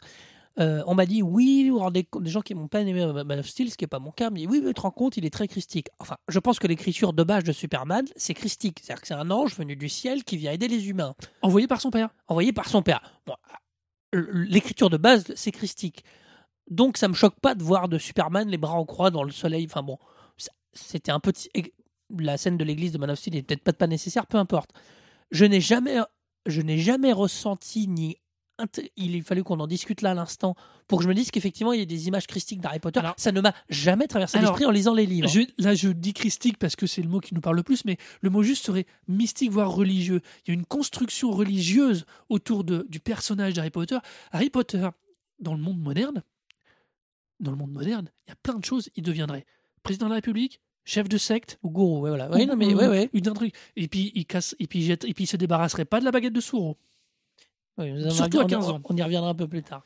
Mais tu vois, donc on est, je, on retombe toujours dans cette espèce de travers qui à partir du, euh, de, de- bah, grosso modo, de la coupe du feu, euh, partie que ça devient vraiment, vraiment, vraiment lourdingue pour moi à partir de la coupe de feu, qui est que constamment, elle va alterner, euh, puis, enfin, elle va alterner, je trouve, sans sans lien vraiment nécessairement très bien trouvé d'un seul coup, on va passer euh, 100 pages à lire les, les émois d'Harry euh, par rapport à Cho. C'est super drôle. J'ai- pas. Alors, je dis, dis bien, c'est pas que ça m'intéresse pas, c'est que je trouve que c'est très mal imbriqué et lié dans les autres intrigues.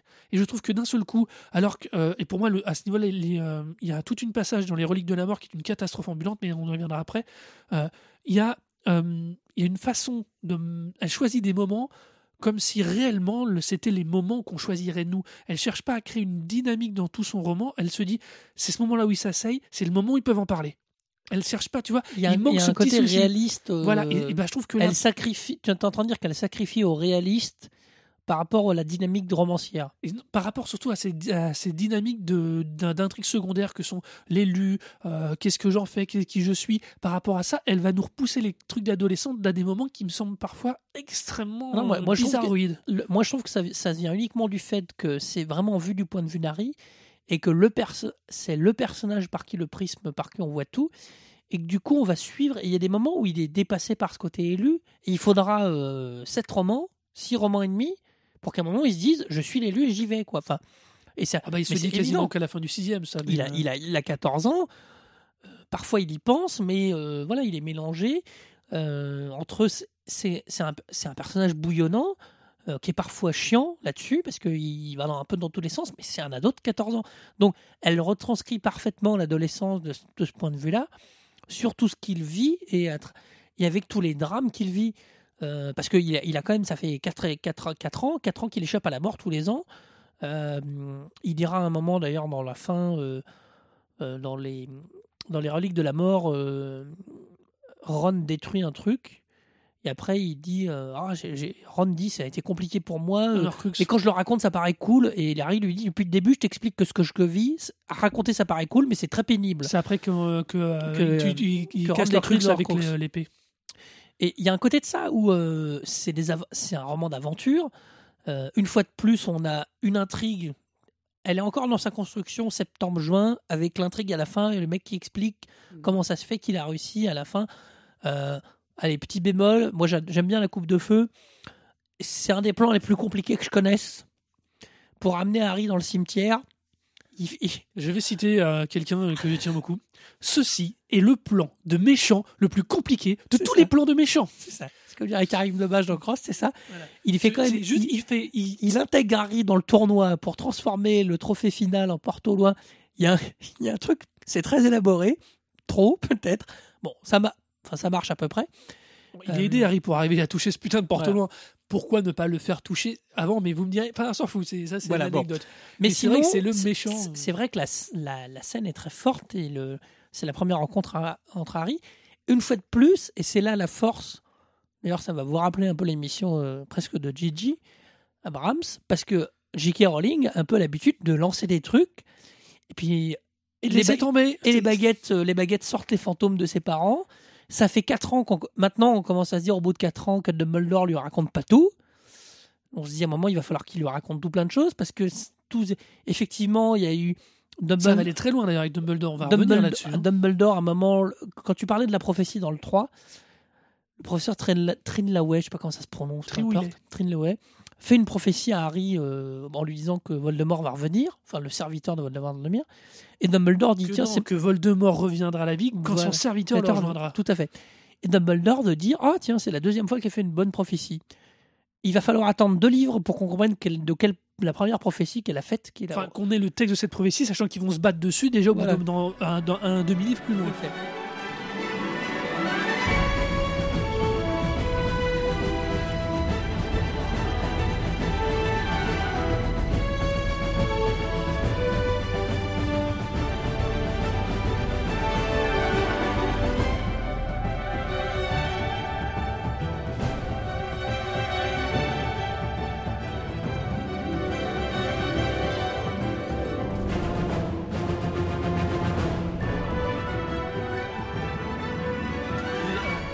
Va passer. coup, bah, du coup, on peut, On peut passer à l'ordre du Phénix. pour l'ordre du Phénix, puisqu'on parlait de la prophétie, De la qui est prophétie. l'enjeu de ce bouquin. Enjeu, enjeu, enjeu qui est totalement absent sur 60% du roman, Alors, puisqu'on passe notre temps à, Alors- à- sur les états. Alors, c'est le, alors moi, c'est honnêtement, c'est pas, c'est pas celui qui m'enquiquine le plus entre guillemets. moi, si, moi, si, c'est celui qui me saoule le plus vite parce que euh, sur lequel j'ai des fois le plus de mal à rejeter un œil parce que Harry que tu dis que c'est du point de vue d'Harry et bah celui-là c'est le pire. Ah bah, il passe son temps à se dire Ah, j'ai mal au ventre. Enfin j'exagère j'ai mal à la tête pour le bah coup oui, là. parce qu'il j'ai mal à la tête j'ai mal à la tête. Mais le, je, je sais pas comment elle a fait. Je me demande je, quand je l'ai repassé en diagonale là pour préparer l'émission je me rends compte qu'elle elle utilise des astuces d'histoire Alors- pour des personnages secondaires pour faire découvrir la maison de Sirius Black. C'est c'est Hermione et Ron qui était là avant lui dans la maison de Sirius Black qui lui explique d'où elle vient qui lui explique comment elle est faite c'est pas Harry qui la Après- découvre Et après, c'est Sirius qui lui dit. et après c'est Sirius oui, non, qui lui mais- présente la maison Alors- Harry Potter c'est il est traîné à travers ce roman à droite à gauche c'est insupportable C'est vrai que c'est un roman un peu, c'est un roman charnière, non pas comme on vient de le dire. Donc c'est le retour de Voldemort. Donc Voldemort est revenu, c'est officiel. Non, non, justement, c'est le, Enfin- euh, il euh, le Harry a annoncé le retour de Voldemort, mais les institutions, les institutions autour de Alors. lui. Alors c'est la première fois d'ailleurs qu'on. Alors, faut quand même lui reconnaître ce petit, ce talent-là. C'est ce que j'ai dit depuis le début. Elle a quand même été capable dans ce roman-là de glisser à nouveau énormément à nouveau c'est parce que c'était pas le cas pour moi depuis un roman et demi à nouveau plein de choses sur son univers Oui. c'est la première fois qu'apparaît Mangouste c'est là où on construit Luna Lovegood c'est là où on apprend pour Neville et ça va devenir vrai. extrêmement Non, important non, tout à fait. je reste je c'est le roman où Harry est le plus mal traité donc pour moi et où il est le plus inintéressant mais c'est sûrement le roman où par rapport à l'univers général là on a quelque chose de riche Alors, là on a vraiment énormément Là où de tu choses as raison, c'est que c'est un roman où apparaît le ministère, apparaît le personnage d'Ombrage, de Dolores Ombrage, qui sont extrêmement forts parce que c'est un ministère qui refuse la vérité, qui, euh, qui est dans le, les travers, euh, admi- je dirais presque administratifs. hein. Il y a un truc sur. euh, il y a quelque chose qui sent, je vais être. Le comment dire ça l'espèce de, de, de- collaboration c'est un espèce de truc où on se dit le ministère refuse la vérité au risque de, mettre en danger tout le monde. Donc elle, elle ose un sujet difficile, euh, voilà, d'avoir un- une institution qui refuse la vérité, euh, qui va euh, tr- maltraiter ses étudiants à travers le personnage d'ombrage, qu'on retrouvera en plus tout au long.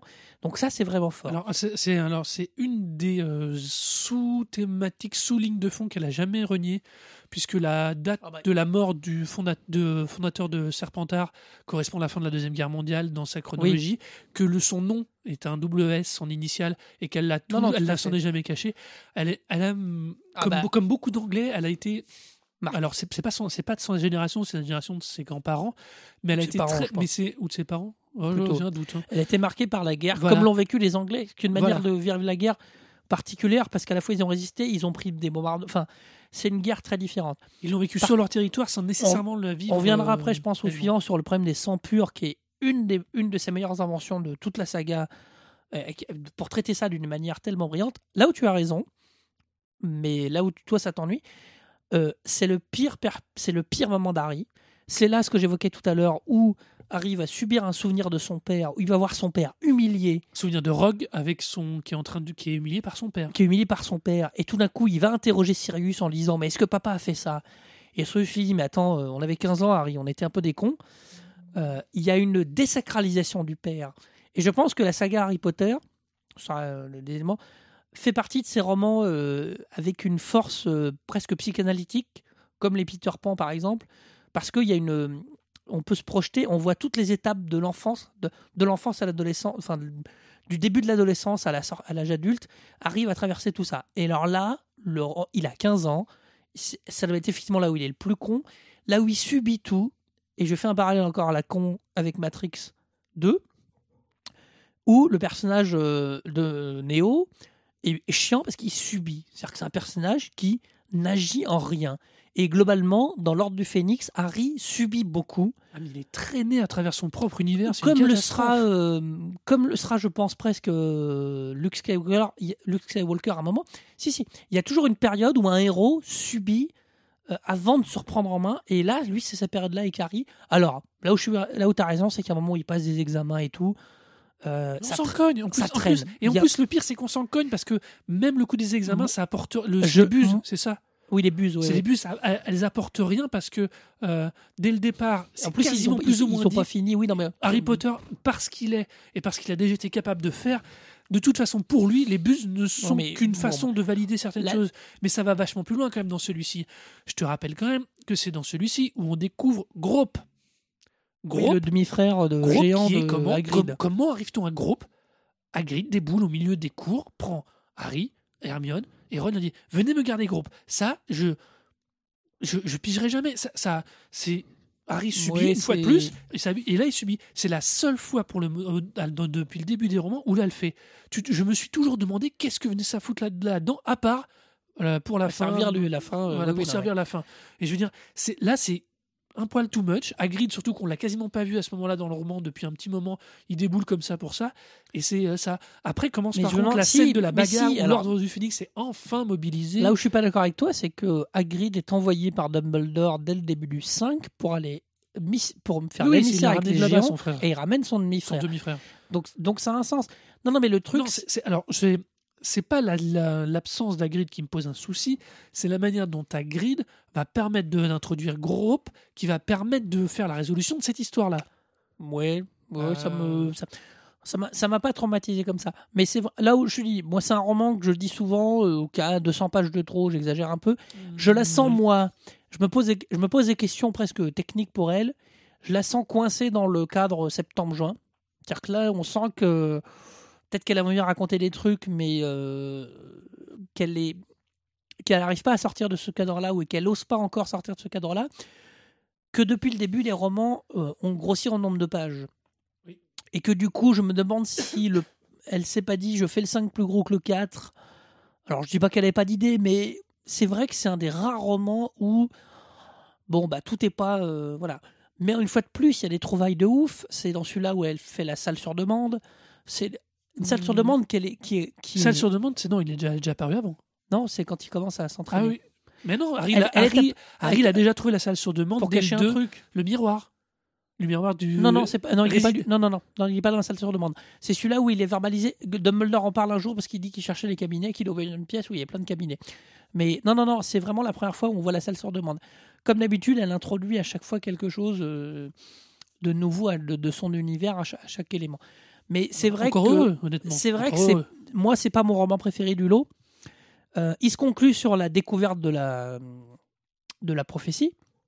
euh, qu'il se brise et que finalement Dumbledore lui dit c'est pas grave je la connaissais on comprend une fois plus que Dumbledore sait beaucoup plus que ce qu'il en dit et qu'il a du mal à en parler Qui sait, ouais, mais qui sait plus loin qu'on ne sait pas non plus pourquoi il n'en parle pas. C'est pas qu'il a du mal, c'est qu'il fait des choix très volontaires. oui oui Déjà. non, mais tout à fait. Mais ça, ça fait partie des bonnes choses dans ce roman-là. Donc on découvre cette partie de lui. Ça fait partie des bonnes choses qu'on découvre Sirius et réellement et toute la, et toute la et on découvre surtout le. Et le on découvre enfin Rogue. Rogue comme Rogue un sous un autre personnage regard. de plus en plus compliqué. Alors euh, voilà, on s'est posé beaucoup de questions sur Rogue. Pour l'Underdog, moi c'est une période où euh, moi je, je traînais sur des forums euh, liés à Harry Potter. Les, les théories étaient, étaient folkloriques. Je vous raconte pas le nombre de fois on a lu que Voldemort allait être le père d'Harry. Ça c'était très vite Rowling a dit arrêtez, on n'est pas dans Star Wars. Euh, Il y a un côté euh, donc ça c'est assez drôle. Euh, Il y a eu des théories comme quoi Rogue était un vampire, comme quoi. C'était assez fun, hein, vraiment. Ah ben ça, bah, pour, alors pour ceux qui n'ont pas eu la chance de devoir attendre les romans, c'est vrai que vous- euh, il y a des choses que vous pouvez pas imaginer en termes de euh, comment ça faisait bouillonner les esprits, de théorisation et tout ça. Alors, je suis sûr qu'en fouillant sur le net, en regardant bien les dates, vous pouvez retrouver des trucs, mais bon. Voilà, mais le- Euh, Par contre, moi, on attaque par contre la dernière partie de la, pour moi des romans qui constituaient du, ah, hop, je vais dire des petits des, Prince de sang mêlé. Prince de sang mêlé, qui est pour moi à la fois le plus intéressant et en même temps que j'arrive toujours pas à. J'ai un- petit souci moi avec le Prince du sang mêlé, c'est que il est, c'est que sa conclusion est très étrange.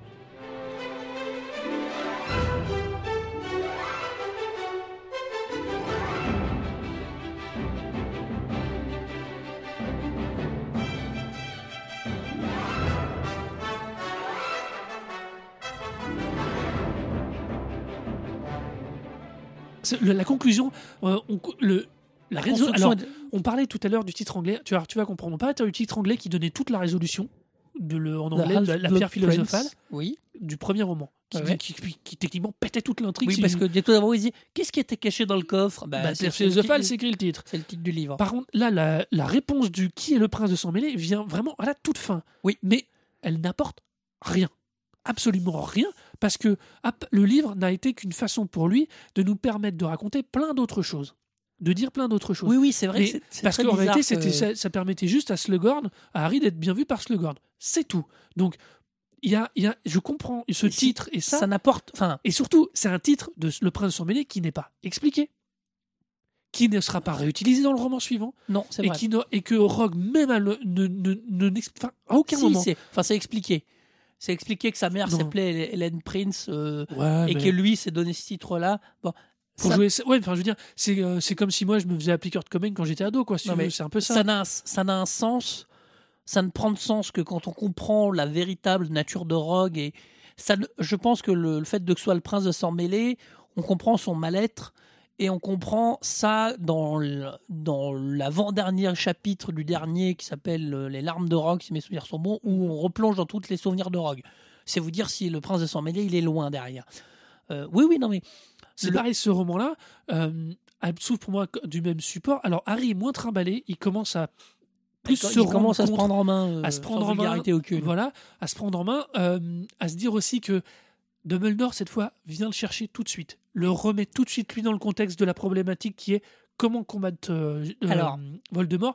T'exagères presque parce que dans le sens, il lui dit Je vais te faire découvrir des trucs sur Voldemort au départ qui sont son enfance, son. ad- Et Harry lui dit à un moment Mais ça va me servir. Et oui, ça va te servir. Oui, enfin, voilà, il lui, il, il lui démontre une certaine forme de, de présence et de confiance qui avait été très, extrêmement entamée quand il avait découvert qu'il y avait donc euh, Harry devait absolument faire de l'occlumency parce qu'il y avait un lien depuis la coupe de feu entre les deux. Depuis le l'ordre du Phénix. Lors du Phénix, pardon. Oui, bah depuis la coupe de feu. Oui, enfin, depuis le retour de Voldemort. Voilà, c'est ça. Donc, euh, du coup, là, on se retrouve avec quelque chose. Le, alors, pour moi, euh, on arrive avec ce- ces deux derniers romans, sont pour tous les deux, honnêtement, hein, sauvés par les autres. C'est Drago qui fait la force de ce roman. Et par contre, et, le, et à chaque fois qu'il est évoqué, sa situation, sa problématique vis-à-vis de ce qu'il va devoir faire dans ce roman-là est extrêmement intéressante. Disons, disons que Drago a une, a une problématique forcément plus intéressante qu'Harry. Enfin, forcément.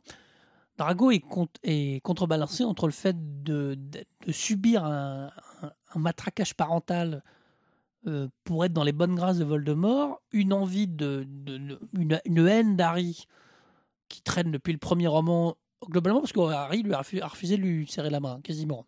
Oui, oui. C'est- très rigolo parce que leur, leur inimité parle là-dessus. Bon après ils sont il y en a un qui ils sont pas dans les bonnes dans les bonnes euh, les maisons. Euh, mais euh, Draco est, est perturbé entre l'idée de faire preuve, de faire de, euh, faire de preuves lui-même. De, il essaye de faire ses preuves lui-même. vous savez, Je vais y arriver. Euh, par rapport à son père, euh, qui a été, qui est à la fois encore bien vu de Voldemort, mais à la fois Voldemort lui dit t'es gentil, toi t'es resté tranquille, écoute, t'es pas venu me chercher. euh, voilà. Évidemment, c'est un personnage qui a des problématiques fortes, plus évidentes. Harry, la problématique la plus forte d'Harry, c'est d'accepter son statut de héros c'est d'accepter son statut d'élu, de, du statut de c'est toi qui vas quoi. C'est beaucoup plus simple. Il y a un moment, c'est forcément moins fort. Euh, Harry se battra toujours contre ça jusqu'au moment où il va l'accepter. C'est pour ça que le, roman 5, qui, lors du Phénix, c'est chiant parce que il se dit j'y vais, j'y vais, j'y vais, j'y vais pas, j'y vais pas, j'y vais pas, je sais pas. Mais, mais là, il, a- Et il la a pas prophétie, plus- là, ce qui il a pas rigolo, plus- là, d'ailleurs, il n'a pas plus de réponse. hein. La seule différence qu'il a, C'est que, Dumbledore commence à lui dire je vais t'expliquer voilà, c'est que. Dumbledore il dit je vais t'expliquer des trucs. C'est sa seule motivation. Et d'un seul coup, il retrouve de l'intérêt, il fait des choses. Et une fois de plus, il est sauvé. Le, comme je disais, j'évoquais Drago, mais c'est aussi valable pour la relation qui s'établit entre Hermione et Ron. Les deux sidekicks, pour la première fois dans, depuis tous les romans, commencent à avoir un parcours différencié Oui. et qui eux renvoient à une logique de normalité. Et c'est et Ah c'est- oui, c'est vrai. et, et c'est très intéressant, et c'est en ça pourquoi moi que ça m'exaspère d'autant, c'est que Harry, du coup, alors qu'elle crée un parcours de normalité avec euh, Ron et Hermione, alors qu'elle a Drago, qui sur un questionnement qui est plus, qui est très familial, qui est l'inverse de celle de Harry, puisque lui n'a plus de famille, Tout et fait. qui projette son père dans le Dumbledore. D'ailleurs, il perdra son deuxième père à la fin du roman, Oui, mais oui. ça, c'est pas un spoiler. Et on se retrouve avec un Harry Potter dont les enjeux religieux que j'évoquais dans les romans qu'elle avait tendance à tisser partout dans lui, et bah finalement, il va, elle va pas les utiliser, elle va nous contenter de nous balancer des souvenirs de Gédusor, qui lui, par contre, a un côté de vraiment gouroutesque et très très religieux dans la manière qu'il va travailler avec Slughorn sur la manière de lui sortir les informations. Et ce qui fait Il est que on entouré, est- et oui, il mais un Harry est pouvoir. d'une- Harry est d'une est, est falot et Sauf- intéressant. sauf- Sauf la fin. Alors là, pour le coup, quand justement, sur la tombe blanche, il décide, lui, de repartir à la quête de Horcrux, même si c'est ce que lui a demandé euh, plus ou moins directement, euh, de- Dumbledore lui demande pas réellement de Il continuer son œuvre. que. Il explique non, que sans ça, pas de, sur- pas de possibilité. Bah oui, mais parce que. Et sauf que sans information, parce que contre, alors petit parallèle, euh, c'est le seul parallèle que j'ai fait avec le film. Petit parallèle, c'est que Dumbledore dans le film a tendance à lui dire il faudra que tu continues quoi qu'il advienne, alors que dans le bouquin il ne lui dit rien. C'est lui qui dit je suis le seul, je suis l'élu, et c'est le seul moment où il prend Oui, et il mais- décide de partir. Bah oui, non, mais ce qui est rigolo, c'est que, d'ailleurs, ça a été expliqué. Enfin, c'est pour ça que c'est beaucoup de subtilité, euh, malgré des romans de, pour des gamins de 14-15 ans. Euh, on, on comprend que si Harry est l'élu, c'est uniquement de la faute de Voldemort qui, en écoutant la prophétie, n'a fait que la rendre réelle. Enfin, c'est très marrant, ça, ce côté Ah où. mais ça, mais ça des prophéties, ça. C'est c'est- Voilà. c'est que- c'est un peu comme Retour vers le futur. hein, tu sais, Voilà, euh, bon. S'il y va pas, de toute façon, il y aura pas le truc, donc de toute façon Voilà. il y va. Mais, Mais s'il bon, y va pour changer, pour le, changer, le Hor- les, la création des Horcruxes, euh, c'est une espèce de, de truc très fort pour prouver que, Voldemort va être très compliqué à tuer et qu'il y a besoin de faire ça avant de, de s'en occuper. La mort de Dumbledore a surpris tout le monde euh, parce que c'est un personnage très fort. Euh, Et surtout que tout le monde attendait la mort de Ron. euh, oui, voilà plutôt d'ailleurs. En Oui. plus, on À l'époque, a- les, les, bookmakers votaient pour Ron. on attendait la mort d'un sidekick, donc euh, voilà. Euh, donc c'est un roman qui est très fort, qui est beaucoup plus, qui, est- qui a une force émotionnelle beaucoup plus importante que le précédent.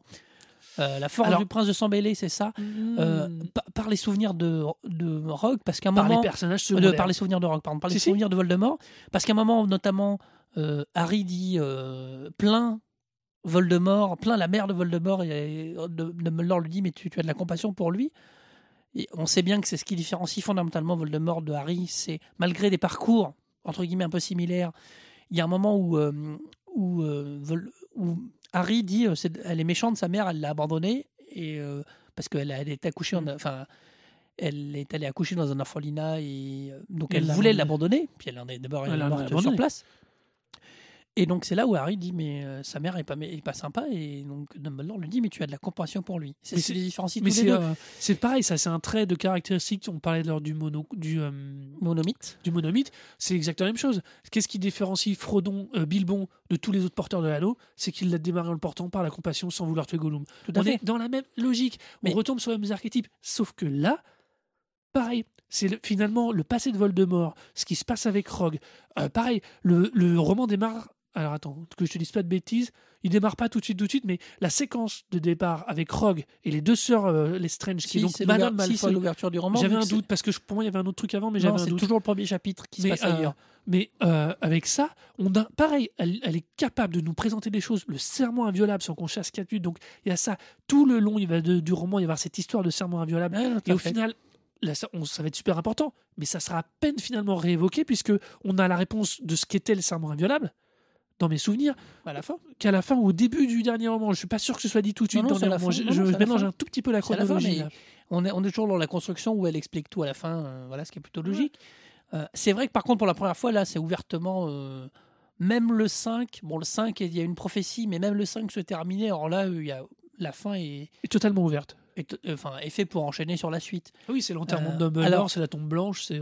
Voilà, il y, y a un élément qui est très très fort, qui est, qui est, vraiment complètement expliqué là, qui, a- qui apparaît, je pense, depuis au moins un roman et demi, qui est le sang pur, qui est le fait que Voldemort et ses partisans souhaitent que les sorciers ne soient que les sorciers et dominent les humains et ne se mélangent qu'entre sorciers. Il y a une, c'est une façon, je trouve, de traiter le racisme, traiter le, le racisme, il n'y a pas d'autre mot, d'une manière tellement brillante, tellement maligne, euh, et de s'apercevoir qu'une fois plus, il y a aussi un élément important, c'est que suite à la fin du 5, euh, le ministre précédent est tombé, et on a un ministre qui est combatif, sauf que Dumbledore lui dit peut-être qu'il en fait trop, et qu'on s'aperçoit notamment avec les souvenirs de mise en... euh, de, de mise en prison, il y en avait déjà dans le, dans le roman 4 où Barty Croupton mettait Mhm. en prison son propre fils, que parfois, Azkaban. que parfois on peut en faire trop. Et c'est rigolo parce qu'on s'aperçoit que le ministère, de- euh, dans le 5, niait Harry et Dans le la 4, traumatise- niait. dans le 4 et dans le 5, le, lors du Phénix, Oui. niait Harry. Et vous- euh, au point de lui écrire euh, Je ne dois pas dire des mensonges sur la, Mhm. le main. Et dans le 6, dit faut bien venir avec nous pour montrer que vous combattez le truc. Et il n'arrive pas. Donc on a un ministère qui fait jamais ce qu'il faut. Alors c'est un peu méchant de la part de Rowling, mais ça veut dire que le ministère, euh, il- bah, n'y a pas de bonne solution. Voilà. Si la bonne solution, c'est que Foiry y aille au casse-pipe euh, tout seul. Mais c'est vraiment, elle arrive à décrire ça d'une manière très très forte et de n'arriver à com- faire comprendre qu'une institution, bah, c'est Ouais, pas, mais- c'est pas en étant ultra méchant, c'est pas en, en, en se cachant la tête dans le. Voilà, c'est est- très malin. On est à nouveau dans un univers qui est très réussi, qui est très développé, mais dont le personnage dont on suit le parcours finalement est relativement falot et nous fait un peu. Mais c'est un héros, un héros, c'est falot. Quoi. Enfin, il non, a, il y a- il y a- une il part peut- non, mais il aurait pu être un tout petit. À la limite, j'aurais préféré qu'il fasse sa crise d'adolescence presque dans celui-ci. Ça aurait été plus cohérent avec ce qu'il perçoit de son père, avec ce qui se passe avec Dumbledore, tu vois, Alors, il, se met, il se- il se met un peu en couple. hein. Pas longtemps, mais il se met un peu en couple. Ouais, avec Shaw. Non, non, avec euh, Ginny. Ah ouais, avec Ginny, oui, si, c'est Ginny Shaw, c'est. oh là, Sauf, oui, qu'- oui. sauf qu'il termine en disant à Ginny Je- ma, ma vie va être compliquée, au revoir. Ma vie va être compliquée, on se revoit plus tard. Je vous évoquerai pas un autre héros euh, new-yorkais qui un jour dit à sa copine euh, On va pas pouvoir être en couple tout de suite, j'ai des choses plus importantes à faire. euh. Peter Parker? Peter Parker, il a, la- il a une réplique qui est très très similaire à celle de Spider-Man en disant euh, Ouais, mais non, là ça va pas être possible, j'ai trop de trucs à faire. quoi. De grands pouvoirs, pardon. Non, mais c'est non, mais c'est c'est quasiment ça. Il a une réplique euh, à Ginny. euh, mais, voilà, mais- Donc voilà, on, on, on peut du coup parfaitement enchaîner sur ce dernier roman qui pour moi est Alors d'ailleurs, Et- petite anecdote très drôle, elle termine le roman numéro 6, Le Prince de Sang-Mêlé, en disant Harry, je vais chercher les Horcruxes avec mes amis. Et le roman numéro 7 s'appelle Les Reliques de la Mort.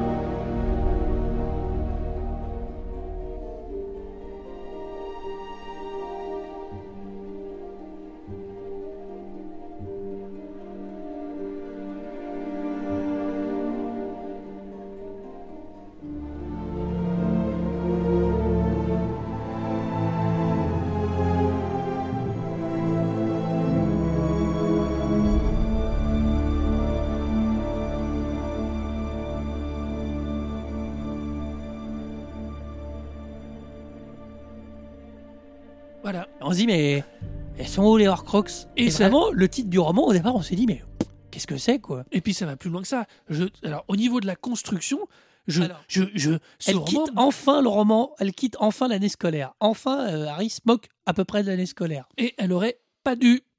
Elle n'aurait pas dû. Mais Parce si. que la- le premier tiers de ce roman, quand il se tranlote à travers toute l'Angleterre pour nous faire je sais pas quoi comme road movie, un trip à deux balles, c'est chiant, c'est long, rien n'avance. Et en plus, on, on- en plus, alors là, il y a pratiquement plus de personnages secondaires. C'est l'errance du personnage. Putain Harry de catastrophe. Mais surtout, elle apporte, pardon, elle apporte rien. Elle apporte rien de plus cette errance. Elle permet pas Si, de si. construire. Mais si, c'est Ah, le non. personnage. Non, non, non, non, non. C'est- Ah, le personnage. euh, c'est le personnage qui est en errance. Le personnage, il a perdu Dumbledore depuis un roman. Il a perdu son deuxième père, faut être fou. Il a perdu. d'ailleurs, je- qu'est-ce que je Continuons dans les références. Euh, Qu'est-ce que Depuis je un roman, non, il vient de le perdre. Il vient de le perdre. Il est paumé. Il est, il sait pas où, il sait pas où aller. Il sait pas quoi faire. On lui a pas donné toutes les clés. Il est paumé. Et les premiers tiers du roman, il est paumé physiquement. C'est-à-dire qu'il sait pas où il va. Physiquement, il tourne. Il sait-. Ce qui lui permet surtout de, de travailler sur Ron de manière intéressante, d'avoir une relation entre les trois. euh, Dieu merci, Ron est, est, euh, pendant, est, euh, est là un long moment et Hermione est là tout le long. Voilà. Euh, on voit qu'elle est quand même bien, bien plus intelligente que tous les deux, réunis, hein, quasiment à peu près. C'est pas très dur apparemment. Voilà. Euh, Ron va au bout de son truc. Alors, ce qui est intéressant, je trouve qu'elle traite, ce qui n'est pas forcément traité souvent, du rôle du sidekick. qu'à un moment, on a marre d'être le sidekick. Quoi. Il y a un Ça, côté, suis d- alors, elle, elle, elle traite, ses- mais il n'y a pas un personnage qui soit traité de manière, manière euh, ratée. C'est ça qui est très impressionnant. Moi, je trouve tout au long de la saga, il n'y a aucun personnage qui est raté. Le petit gros que Neville qui devient euh, un personnage plus important et qui mène une forme de résistance à Poudlard, qu'on verra pas parce que, comme on est toujours du point de vue d'Harry, quand il arrive dans Poudlard, c'est bah, Voilà. on, le- on le voit une fois qu'il retourne euh, au préolard et qu'il retourne à Euh, l'école pour voilà, la fin. on- on- tous les personnages sont extrêmement bien menés. Je trouve qu'elle a, elle réussi à négliger aucun personnage tout en regardant sa quête. Alors lui, effectivement, la, la premier, effectivement, le premier tiers du livre à peu près, il est paumé, il tourne, il tourne en rond. Et arrive cette histoire de, de relique de la mort, euh, qui est une quête sur laquelle se lance Voldemort, qu'on n'avait pas vu venir. Non. Si, si, globalement, euh, au bout d'un moment, il, a- il apprend en allant chez le père, le, le père de Luna Lovegood ce que sont les reliques de la mort. Et il comprend très, très. Parce qu'il a des flashs tout le début sur euh, ce qu'est en train de faire euh, Voldemort, où il comprend pas pourquoi. Voldemort, il cherche une baguette parce qu'il n'a pas réussi à tuer Harry à cause de ça. Oui, sauf Parce qu'à un moment, les- il, il y a un moment, il, et Voldemort comprend que ça fait partie des reliques de la Il mort. cherche et- une des baguettes qui est celle des reliques de la mort. Les autres l'intéressent moins, mais, mais voilà, on arrive à cette histoire de relique de la mort qui est aussi une manière pour Rowling euh, d'évoquer la mort, d'évoquer le, le fait que Harry bah, va accepter de mourir. Alors, euh, on verra qu'il meurt pas vraiment, mais il va accepter de mourir euh, d'une certaine manière, De se sacrifier pour les autres. de se sacrifier pour les autres. Et ça n'est que ça, finalement, la quête des reliques de la mort, ça n'est que le fait que Harry accepte et le conte des trois frères dans, qui Mais montre honnêtement, pour aboutir à ça, je suis désolé, euh, on va revenir sur ce que je disais. À nouveau, elle nous renvoie une thématique religieuse de je me sacrifie pour les autres, je me sacrifie pour vos péchés, tu vois, euh, le, christi- le christique. Je veux dire, Mm. mais non, mais on peut le remettre, en- on peut le Oui, remettre là. le bonheur d'un seul être est moins important que le bonheur de tout un peuple. Voilà, ouais, bah, c'est pareil, c'est bien aussi. Spock. Mais bon, euh, voilà. Mais tu vois ce que je veux dire? On est à nouveau dans, dans une construction où elle, elle, elle met les choses extrêmement fortes, extrêmement intéressantes, et son personnage principal, elle lui. Ses motivations semblent juste. Seulement à la fin, la toute fin, il a l'air un peu vivant. Franchement, tout le long du roman, c'est chiant. C'est chiant, il est inintéressant. Et à nouveau, il se repère, lui, dans, dans des questionnements à lui qui ne sont pas aussi profonds que ne pourrait l'être la situation où, là où il est, en train de se dire Mais est-ce que je suis débile? Pourquoi est-ce que, je suis en train de tomber amoureux de ma meilleure amie ou pour- contre mon meilleur ami? Bon, pas Euh, trop, mais si, euh, si, un peu quand même beaucoup. Hein. pas trop. Ah, bah, bah, comme maman. Non, non, non. Et puis après, se reposer des questions sur ses parents, sur Severus Rogue. Enfin, ça encore, c'est plutôt normal, mais c'est. Je, je peux, ce roman est tellement bizarrement foutu, complètement bancal. C'est vraiment Ça progresse par à coup. puis- alors, ce qui est oui, étrange, c'est que le des- seul. on a, on a l'impression, honnêtement, qu'il passe des plombs à un moment dans la forêt, je sais plus à quel moment. Bah, dans la partie. oui, parce qu'il Et puis après, d'un seul coup, ils vont à. Ils ont, ils, ils ont l'histoire, village ils vont- natal euh, ils ont Noël. D'abord, ils trouvent. euh, Attends, Lord, c'est d'abord Luna Love- le père de Luna Lovegood ou c'est après euh, euh, Godfrey, Godfrey Colo Non, c'est d'abord ils vont à Godfrey Colo parce qu'il y a le roman Tout de à fait. euh, Seeker. Donc ils ont les informations, les informations les renvoient, euh, je ne sais Au frère Peverell, au frère qu'elle, et on, euh, on va du coup on arrive sur Luna Lovegood parce qu'elle symbole des, euh, des reliques de la mort Tout sur la fait. tombe. Et là on arrive, alors c'est pareil, là, franchement euh, c'est un, un petit côté petit poussé après les, qui court après les cailloux blancs, pff, qui, qui est dur. à- c'est une a- quête. Il reste dans sa quête. non, les- ouais, c'est très quête initiatique, Perceval, tout ça, machin, je veux bien, mais c'est vachement mal foutu. C'est vachement mal foutu. Non, et du coup, ce quand qui est- le moment, et à nouveau, on retombe sur ce travers que je déteste, c'est quand Harry, se, comme on est de son point de vue, se repose des questions, t'as tout- t'as l'impression qu'il arrête tout, qu'il s'assoit par terre, qu'il fait, et je me pose des questions, et ça, il y a un Ce qui est très perturbant, c'est qu'elle a cassé son rythme justement euh, d'habit scolaire, Ouais. est fille de scolaire.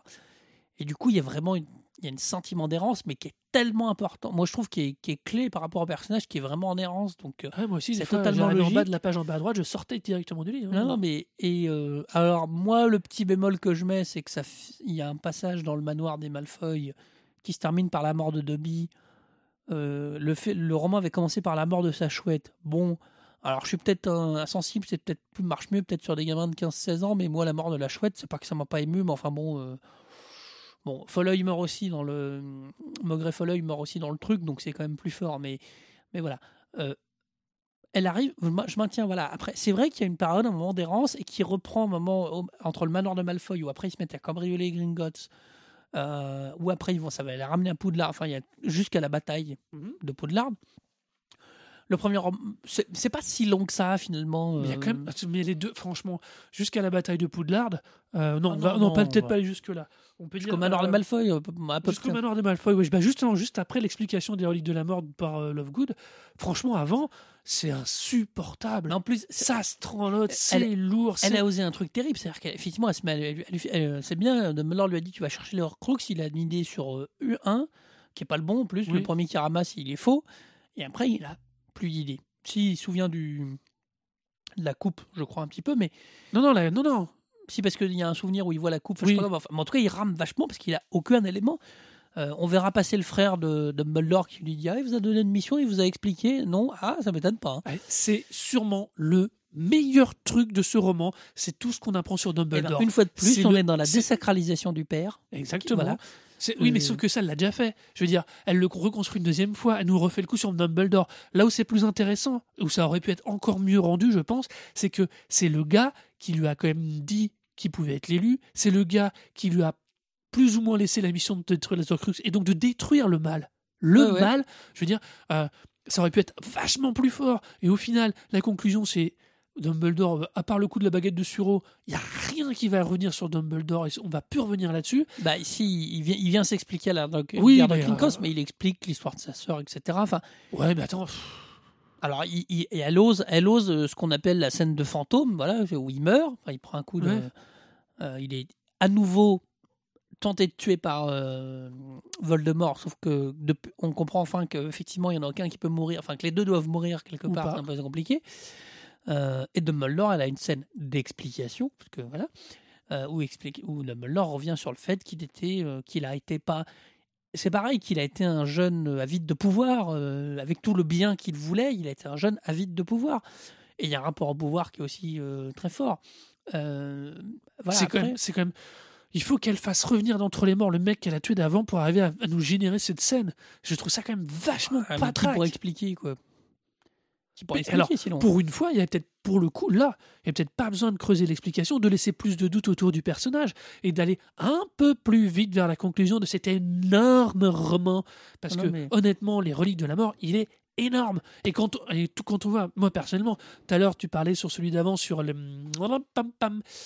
Le- tu cherches le titre Oui, le Non, titre. Le euh, Prince de sang mêlé. Sur le Prince de Sang Mêlé, tu disais qu'il y avait 300 pages qui pouvaient être virées. Je Non, pense- ça c'est sur l'autre du Phénix. Sur l'ordre du Phénix, moi c'est sur celui-ci. Sur celui-ci, moi j'en pas. bien Si, il y euh, a- 300 à 400. Je vais, euh, puis on va s'approcher doucement de la conclusion. parce. Oui. Euh, si la seule partie à enlever du roman de, des reliques de la mort, c'est le- l'épilogue. Voilà. Pour faire court, Alors, attends, attends, attends. Moi l'épilogue, elle me gêne pas. Euh, J.K. Rowling, depuis le début, dit euh, J'avais cette idée en tête, je savais. euh, L'épilogue n'apporte rien. C'est-à-dire que c'est spectaculaire, dans le sens où, à part qu'il s'est marié avec Ginny, alors, moi, si vous êtes marié avec des gens que vous avez rencontrés en CM2, ça doit arriver. Il a quand même une vie pas fun fun, hein, je trouve. hein. Attends, attends, attends, attends, c'est un contexte particulier, c'est des gens qui vivent en autarcie un peu. Oui, oui, ça, oui, oui, je suis d'accord. oui. Alors en général, les consanguins ils se marient entre eux. Je suis d'accord. Bref, l'épilogue, 19 ans après, nous apprend que ils sont mariés avec euh, les nanas qu'ils étaient juste avant. Ils ont eu des enfants avec des prénoms euh, discutables. Bon, qu'il a, appelé, facile à porter qu'il a appelé son fils Albus Severus parce que blabla, c'est les deux directeurs, donc il reconnaît euh, Severus parce qu'on a appris. L'épilogue de Rogue est tellement fort. La Alors- conclusion, la- ce qu'on a compris de Rogue, excusez-moi, je reviens un tout petit peu en avant. Oui, non, c'est bien. Quand on comprend les vraies motivations de Rogue, qui est, qui est un personnage d'une puissance, oui, peut-être. euh, Harry, c'est un héros, donc il a le défaut, les défauts de- du, lisse, du côté lisse parfois d'un héros. Rogue, c'est l'anti-héros génial parce que on a toujours été convaincu jusqu'au bout qu'il était méchant. Euh, on Et il n'a fait que servir la cause et le- protéger Harry. Enfin, tous les romans, je vous parlais tout à l'heure des théories, mais ça a été des débats. Tous les romans, on s'est dit, est-ce qu'il est vraiment méchant? Parce qu'il avait quand même des trucs. Enfin, là, tout, tout s'explique. Et pourtant, d'une manière simple, il était Ah amoureux, ouais. de, il était amoureux Alors, de la mère de, je suis- de Lily. alors, De- il était amoureux de la mère d'Harry. de Lily. Ok, l'explication, elle est belle, elle est simple, elle est évidente. La- le, le- tout ce qui est donné au personnage Rogue est génial. La manière dont c'est introduit dans le roman, ça a pleuré de tellement c'est fou à track. Ah bah, les- il récupère les larmes et il va la lire dans la pancine. On est dans un point de vue. On est dans un point. on- on- oui, mais elle est très maligne. Elle, c'est un roman euh, point of view, quoi. C'est, il y a que lui. Donc le seul moyen de lui faire Mais voir ça, des mais trucs. ça me gêne pas ça, mais c'est quand même vachement pas dynamique. Ça a un côté, et je, vais, je vais être super horrible. Ce, ce- celui, vraiment le dernier pour moi, il a un côté, euh, il a un côté euh, Donjons et Dragons. Euh, Il porte, porte, euh, porte donjon trésor. non, porte monstre trésor. Porte monstre trésor. Voilà, tiens, c'est alors je pousse la porte, je cherche leur cruc s'il est pas là, je Ouais, referme ouais, la non, porte. bon. Je pousse la porte, oh un monstre, leur cruc c'est derrière. Là c'est un côté, ouh j'ai vaincu le méchant, j'ai trouvé le trésor, ce sont les larmes de mon de monsieur, je l'écoute. mais- Oh j'ai la réponse à ma question. Bah oui, mais C'est- j'ai vachement de mal, j'ai beaucoup. Moi, beaucoup- le pire c'est que arrive à le mener de manière c'est tellement. euh, ah c'est du rail, c'est du rail. Mais les voilà. Alors pour revenir à la fameuse épilogue où 19 ans après, donc on apprend qu'ils sont en couple, ce dont on n'avait rien à foutre, dans le sens où ce dont on se doutait, enfin, euh, savoir Ron et Hermione ensemble, euh, ça arrive durant le roman.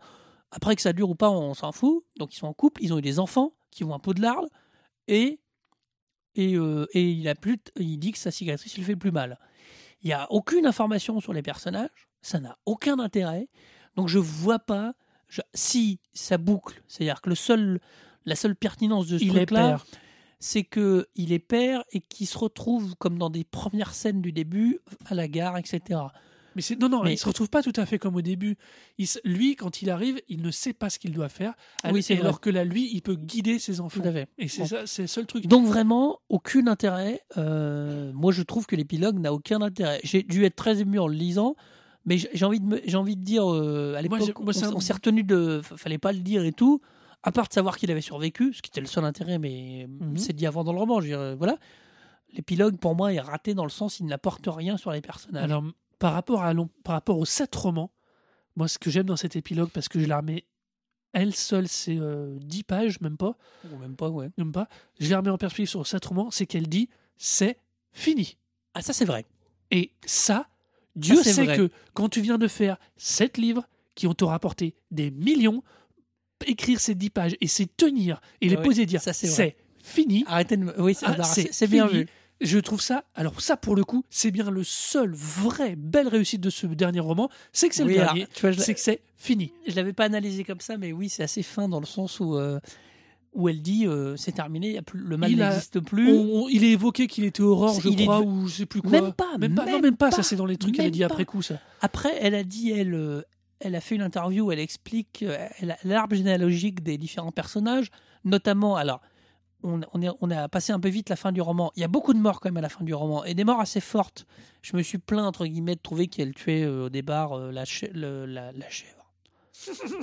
La chouette, parce que la chèvre pour Courrier, c'est beaucoup moins pratique. La chouette et Dobby. Alors j'aime bien Dobby parce que c'est un personnage très malin sur l'esclavage voulu, servile. C'est extrêmement fin aussi. Euh, elle tue Rémus, elle tue Tonks, donc la femme de Rémus, donc euh, Harry se retrouve le parrain de leur, leur fils. Elle tue un des frères Weasley. Euh, euh, c'est pour ça parce qu'elle explique à un moment dans, dans son arbre généalogique, parce qu'elle a expliqué un peu la suite, enfin la suite, Mort de Peter. le devenir des personnages. Euh, la mort de Tu m'as dit Peter Petit Gros de queue de verre. Oui, bah, enfin, bah, lui il est mort euh, tôt, mais lui il est méchant, c'est normal qu'il meure. Non, il meurt dans le euh, dans, Dans le manoir des dans le Malfoy. manoir des Malfoy. mais euh, elle tue le- et elle explique que l'autre frère jumeau ne s'est jamais remis la mort de son frère il- voilà donc euh, bon donc elle tue des personnages quand même assez importants je parle des gentils hein, parce qu'évidemment que les méchants doivent mourir que l'extrange elle est elle doit être tuée par Molly euh, ça marche très bien enfin bon, un tas de trucs donc elle tue pas mal de gens à part ça le voilà après oui tu as raison dans le sens où elle clôt son histoire de manière euh, définitive ça n'a rien d'ouvert comme fin n'empêche qu'il y a eu un parcours euh, et une saga autour de, le- de- de lui qui est quand même assez, assez puissante. Bon, j'avoue que euh, honnêtement, j'aurais été embêté de finir en me disant comment tu finis ça? Autrement, comme tu dis, effectivement, d'une manière qui paraît simple, mais qui est très maligne, parce que finalement, C'est ce qu'elle fait, c'est juste dire il a survécu, il a vécu, il a des enfants et, Et le- il et la vie continue. et il est banal Et, maintenant. non, et la vie, euh, mais il restera tout dans, dans- quand un, personnage comme ça reste le personnage de Oui l'histoire. mais, oui, mais elle dit euh, sa, H. sa cicatrice lui fait le plus mal, et il amène ses enfants à l'école. Donc voilà. Donc on est on est dans le truc. Je te dis, c'est le. Je trouve moi c'est le. De. C'est le seul pour moi vraie grosse réussite en termes de narration de ce roman-là, c'est cette conclusion.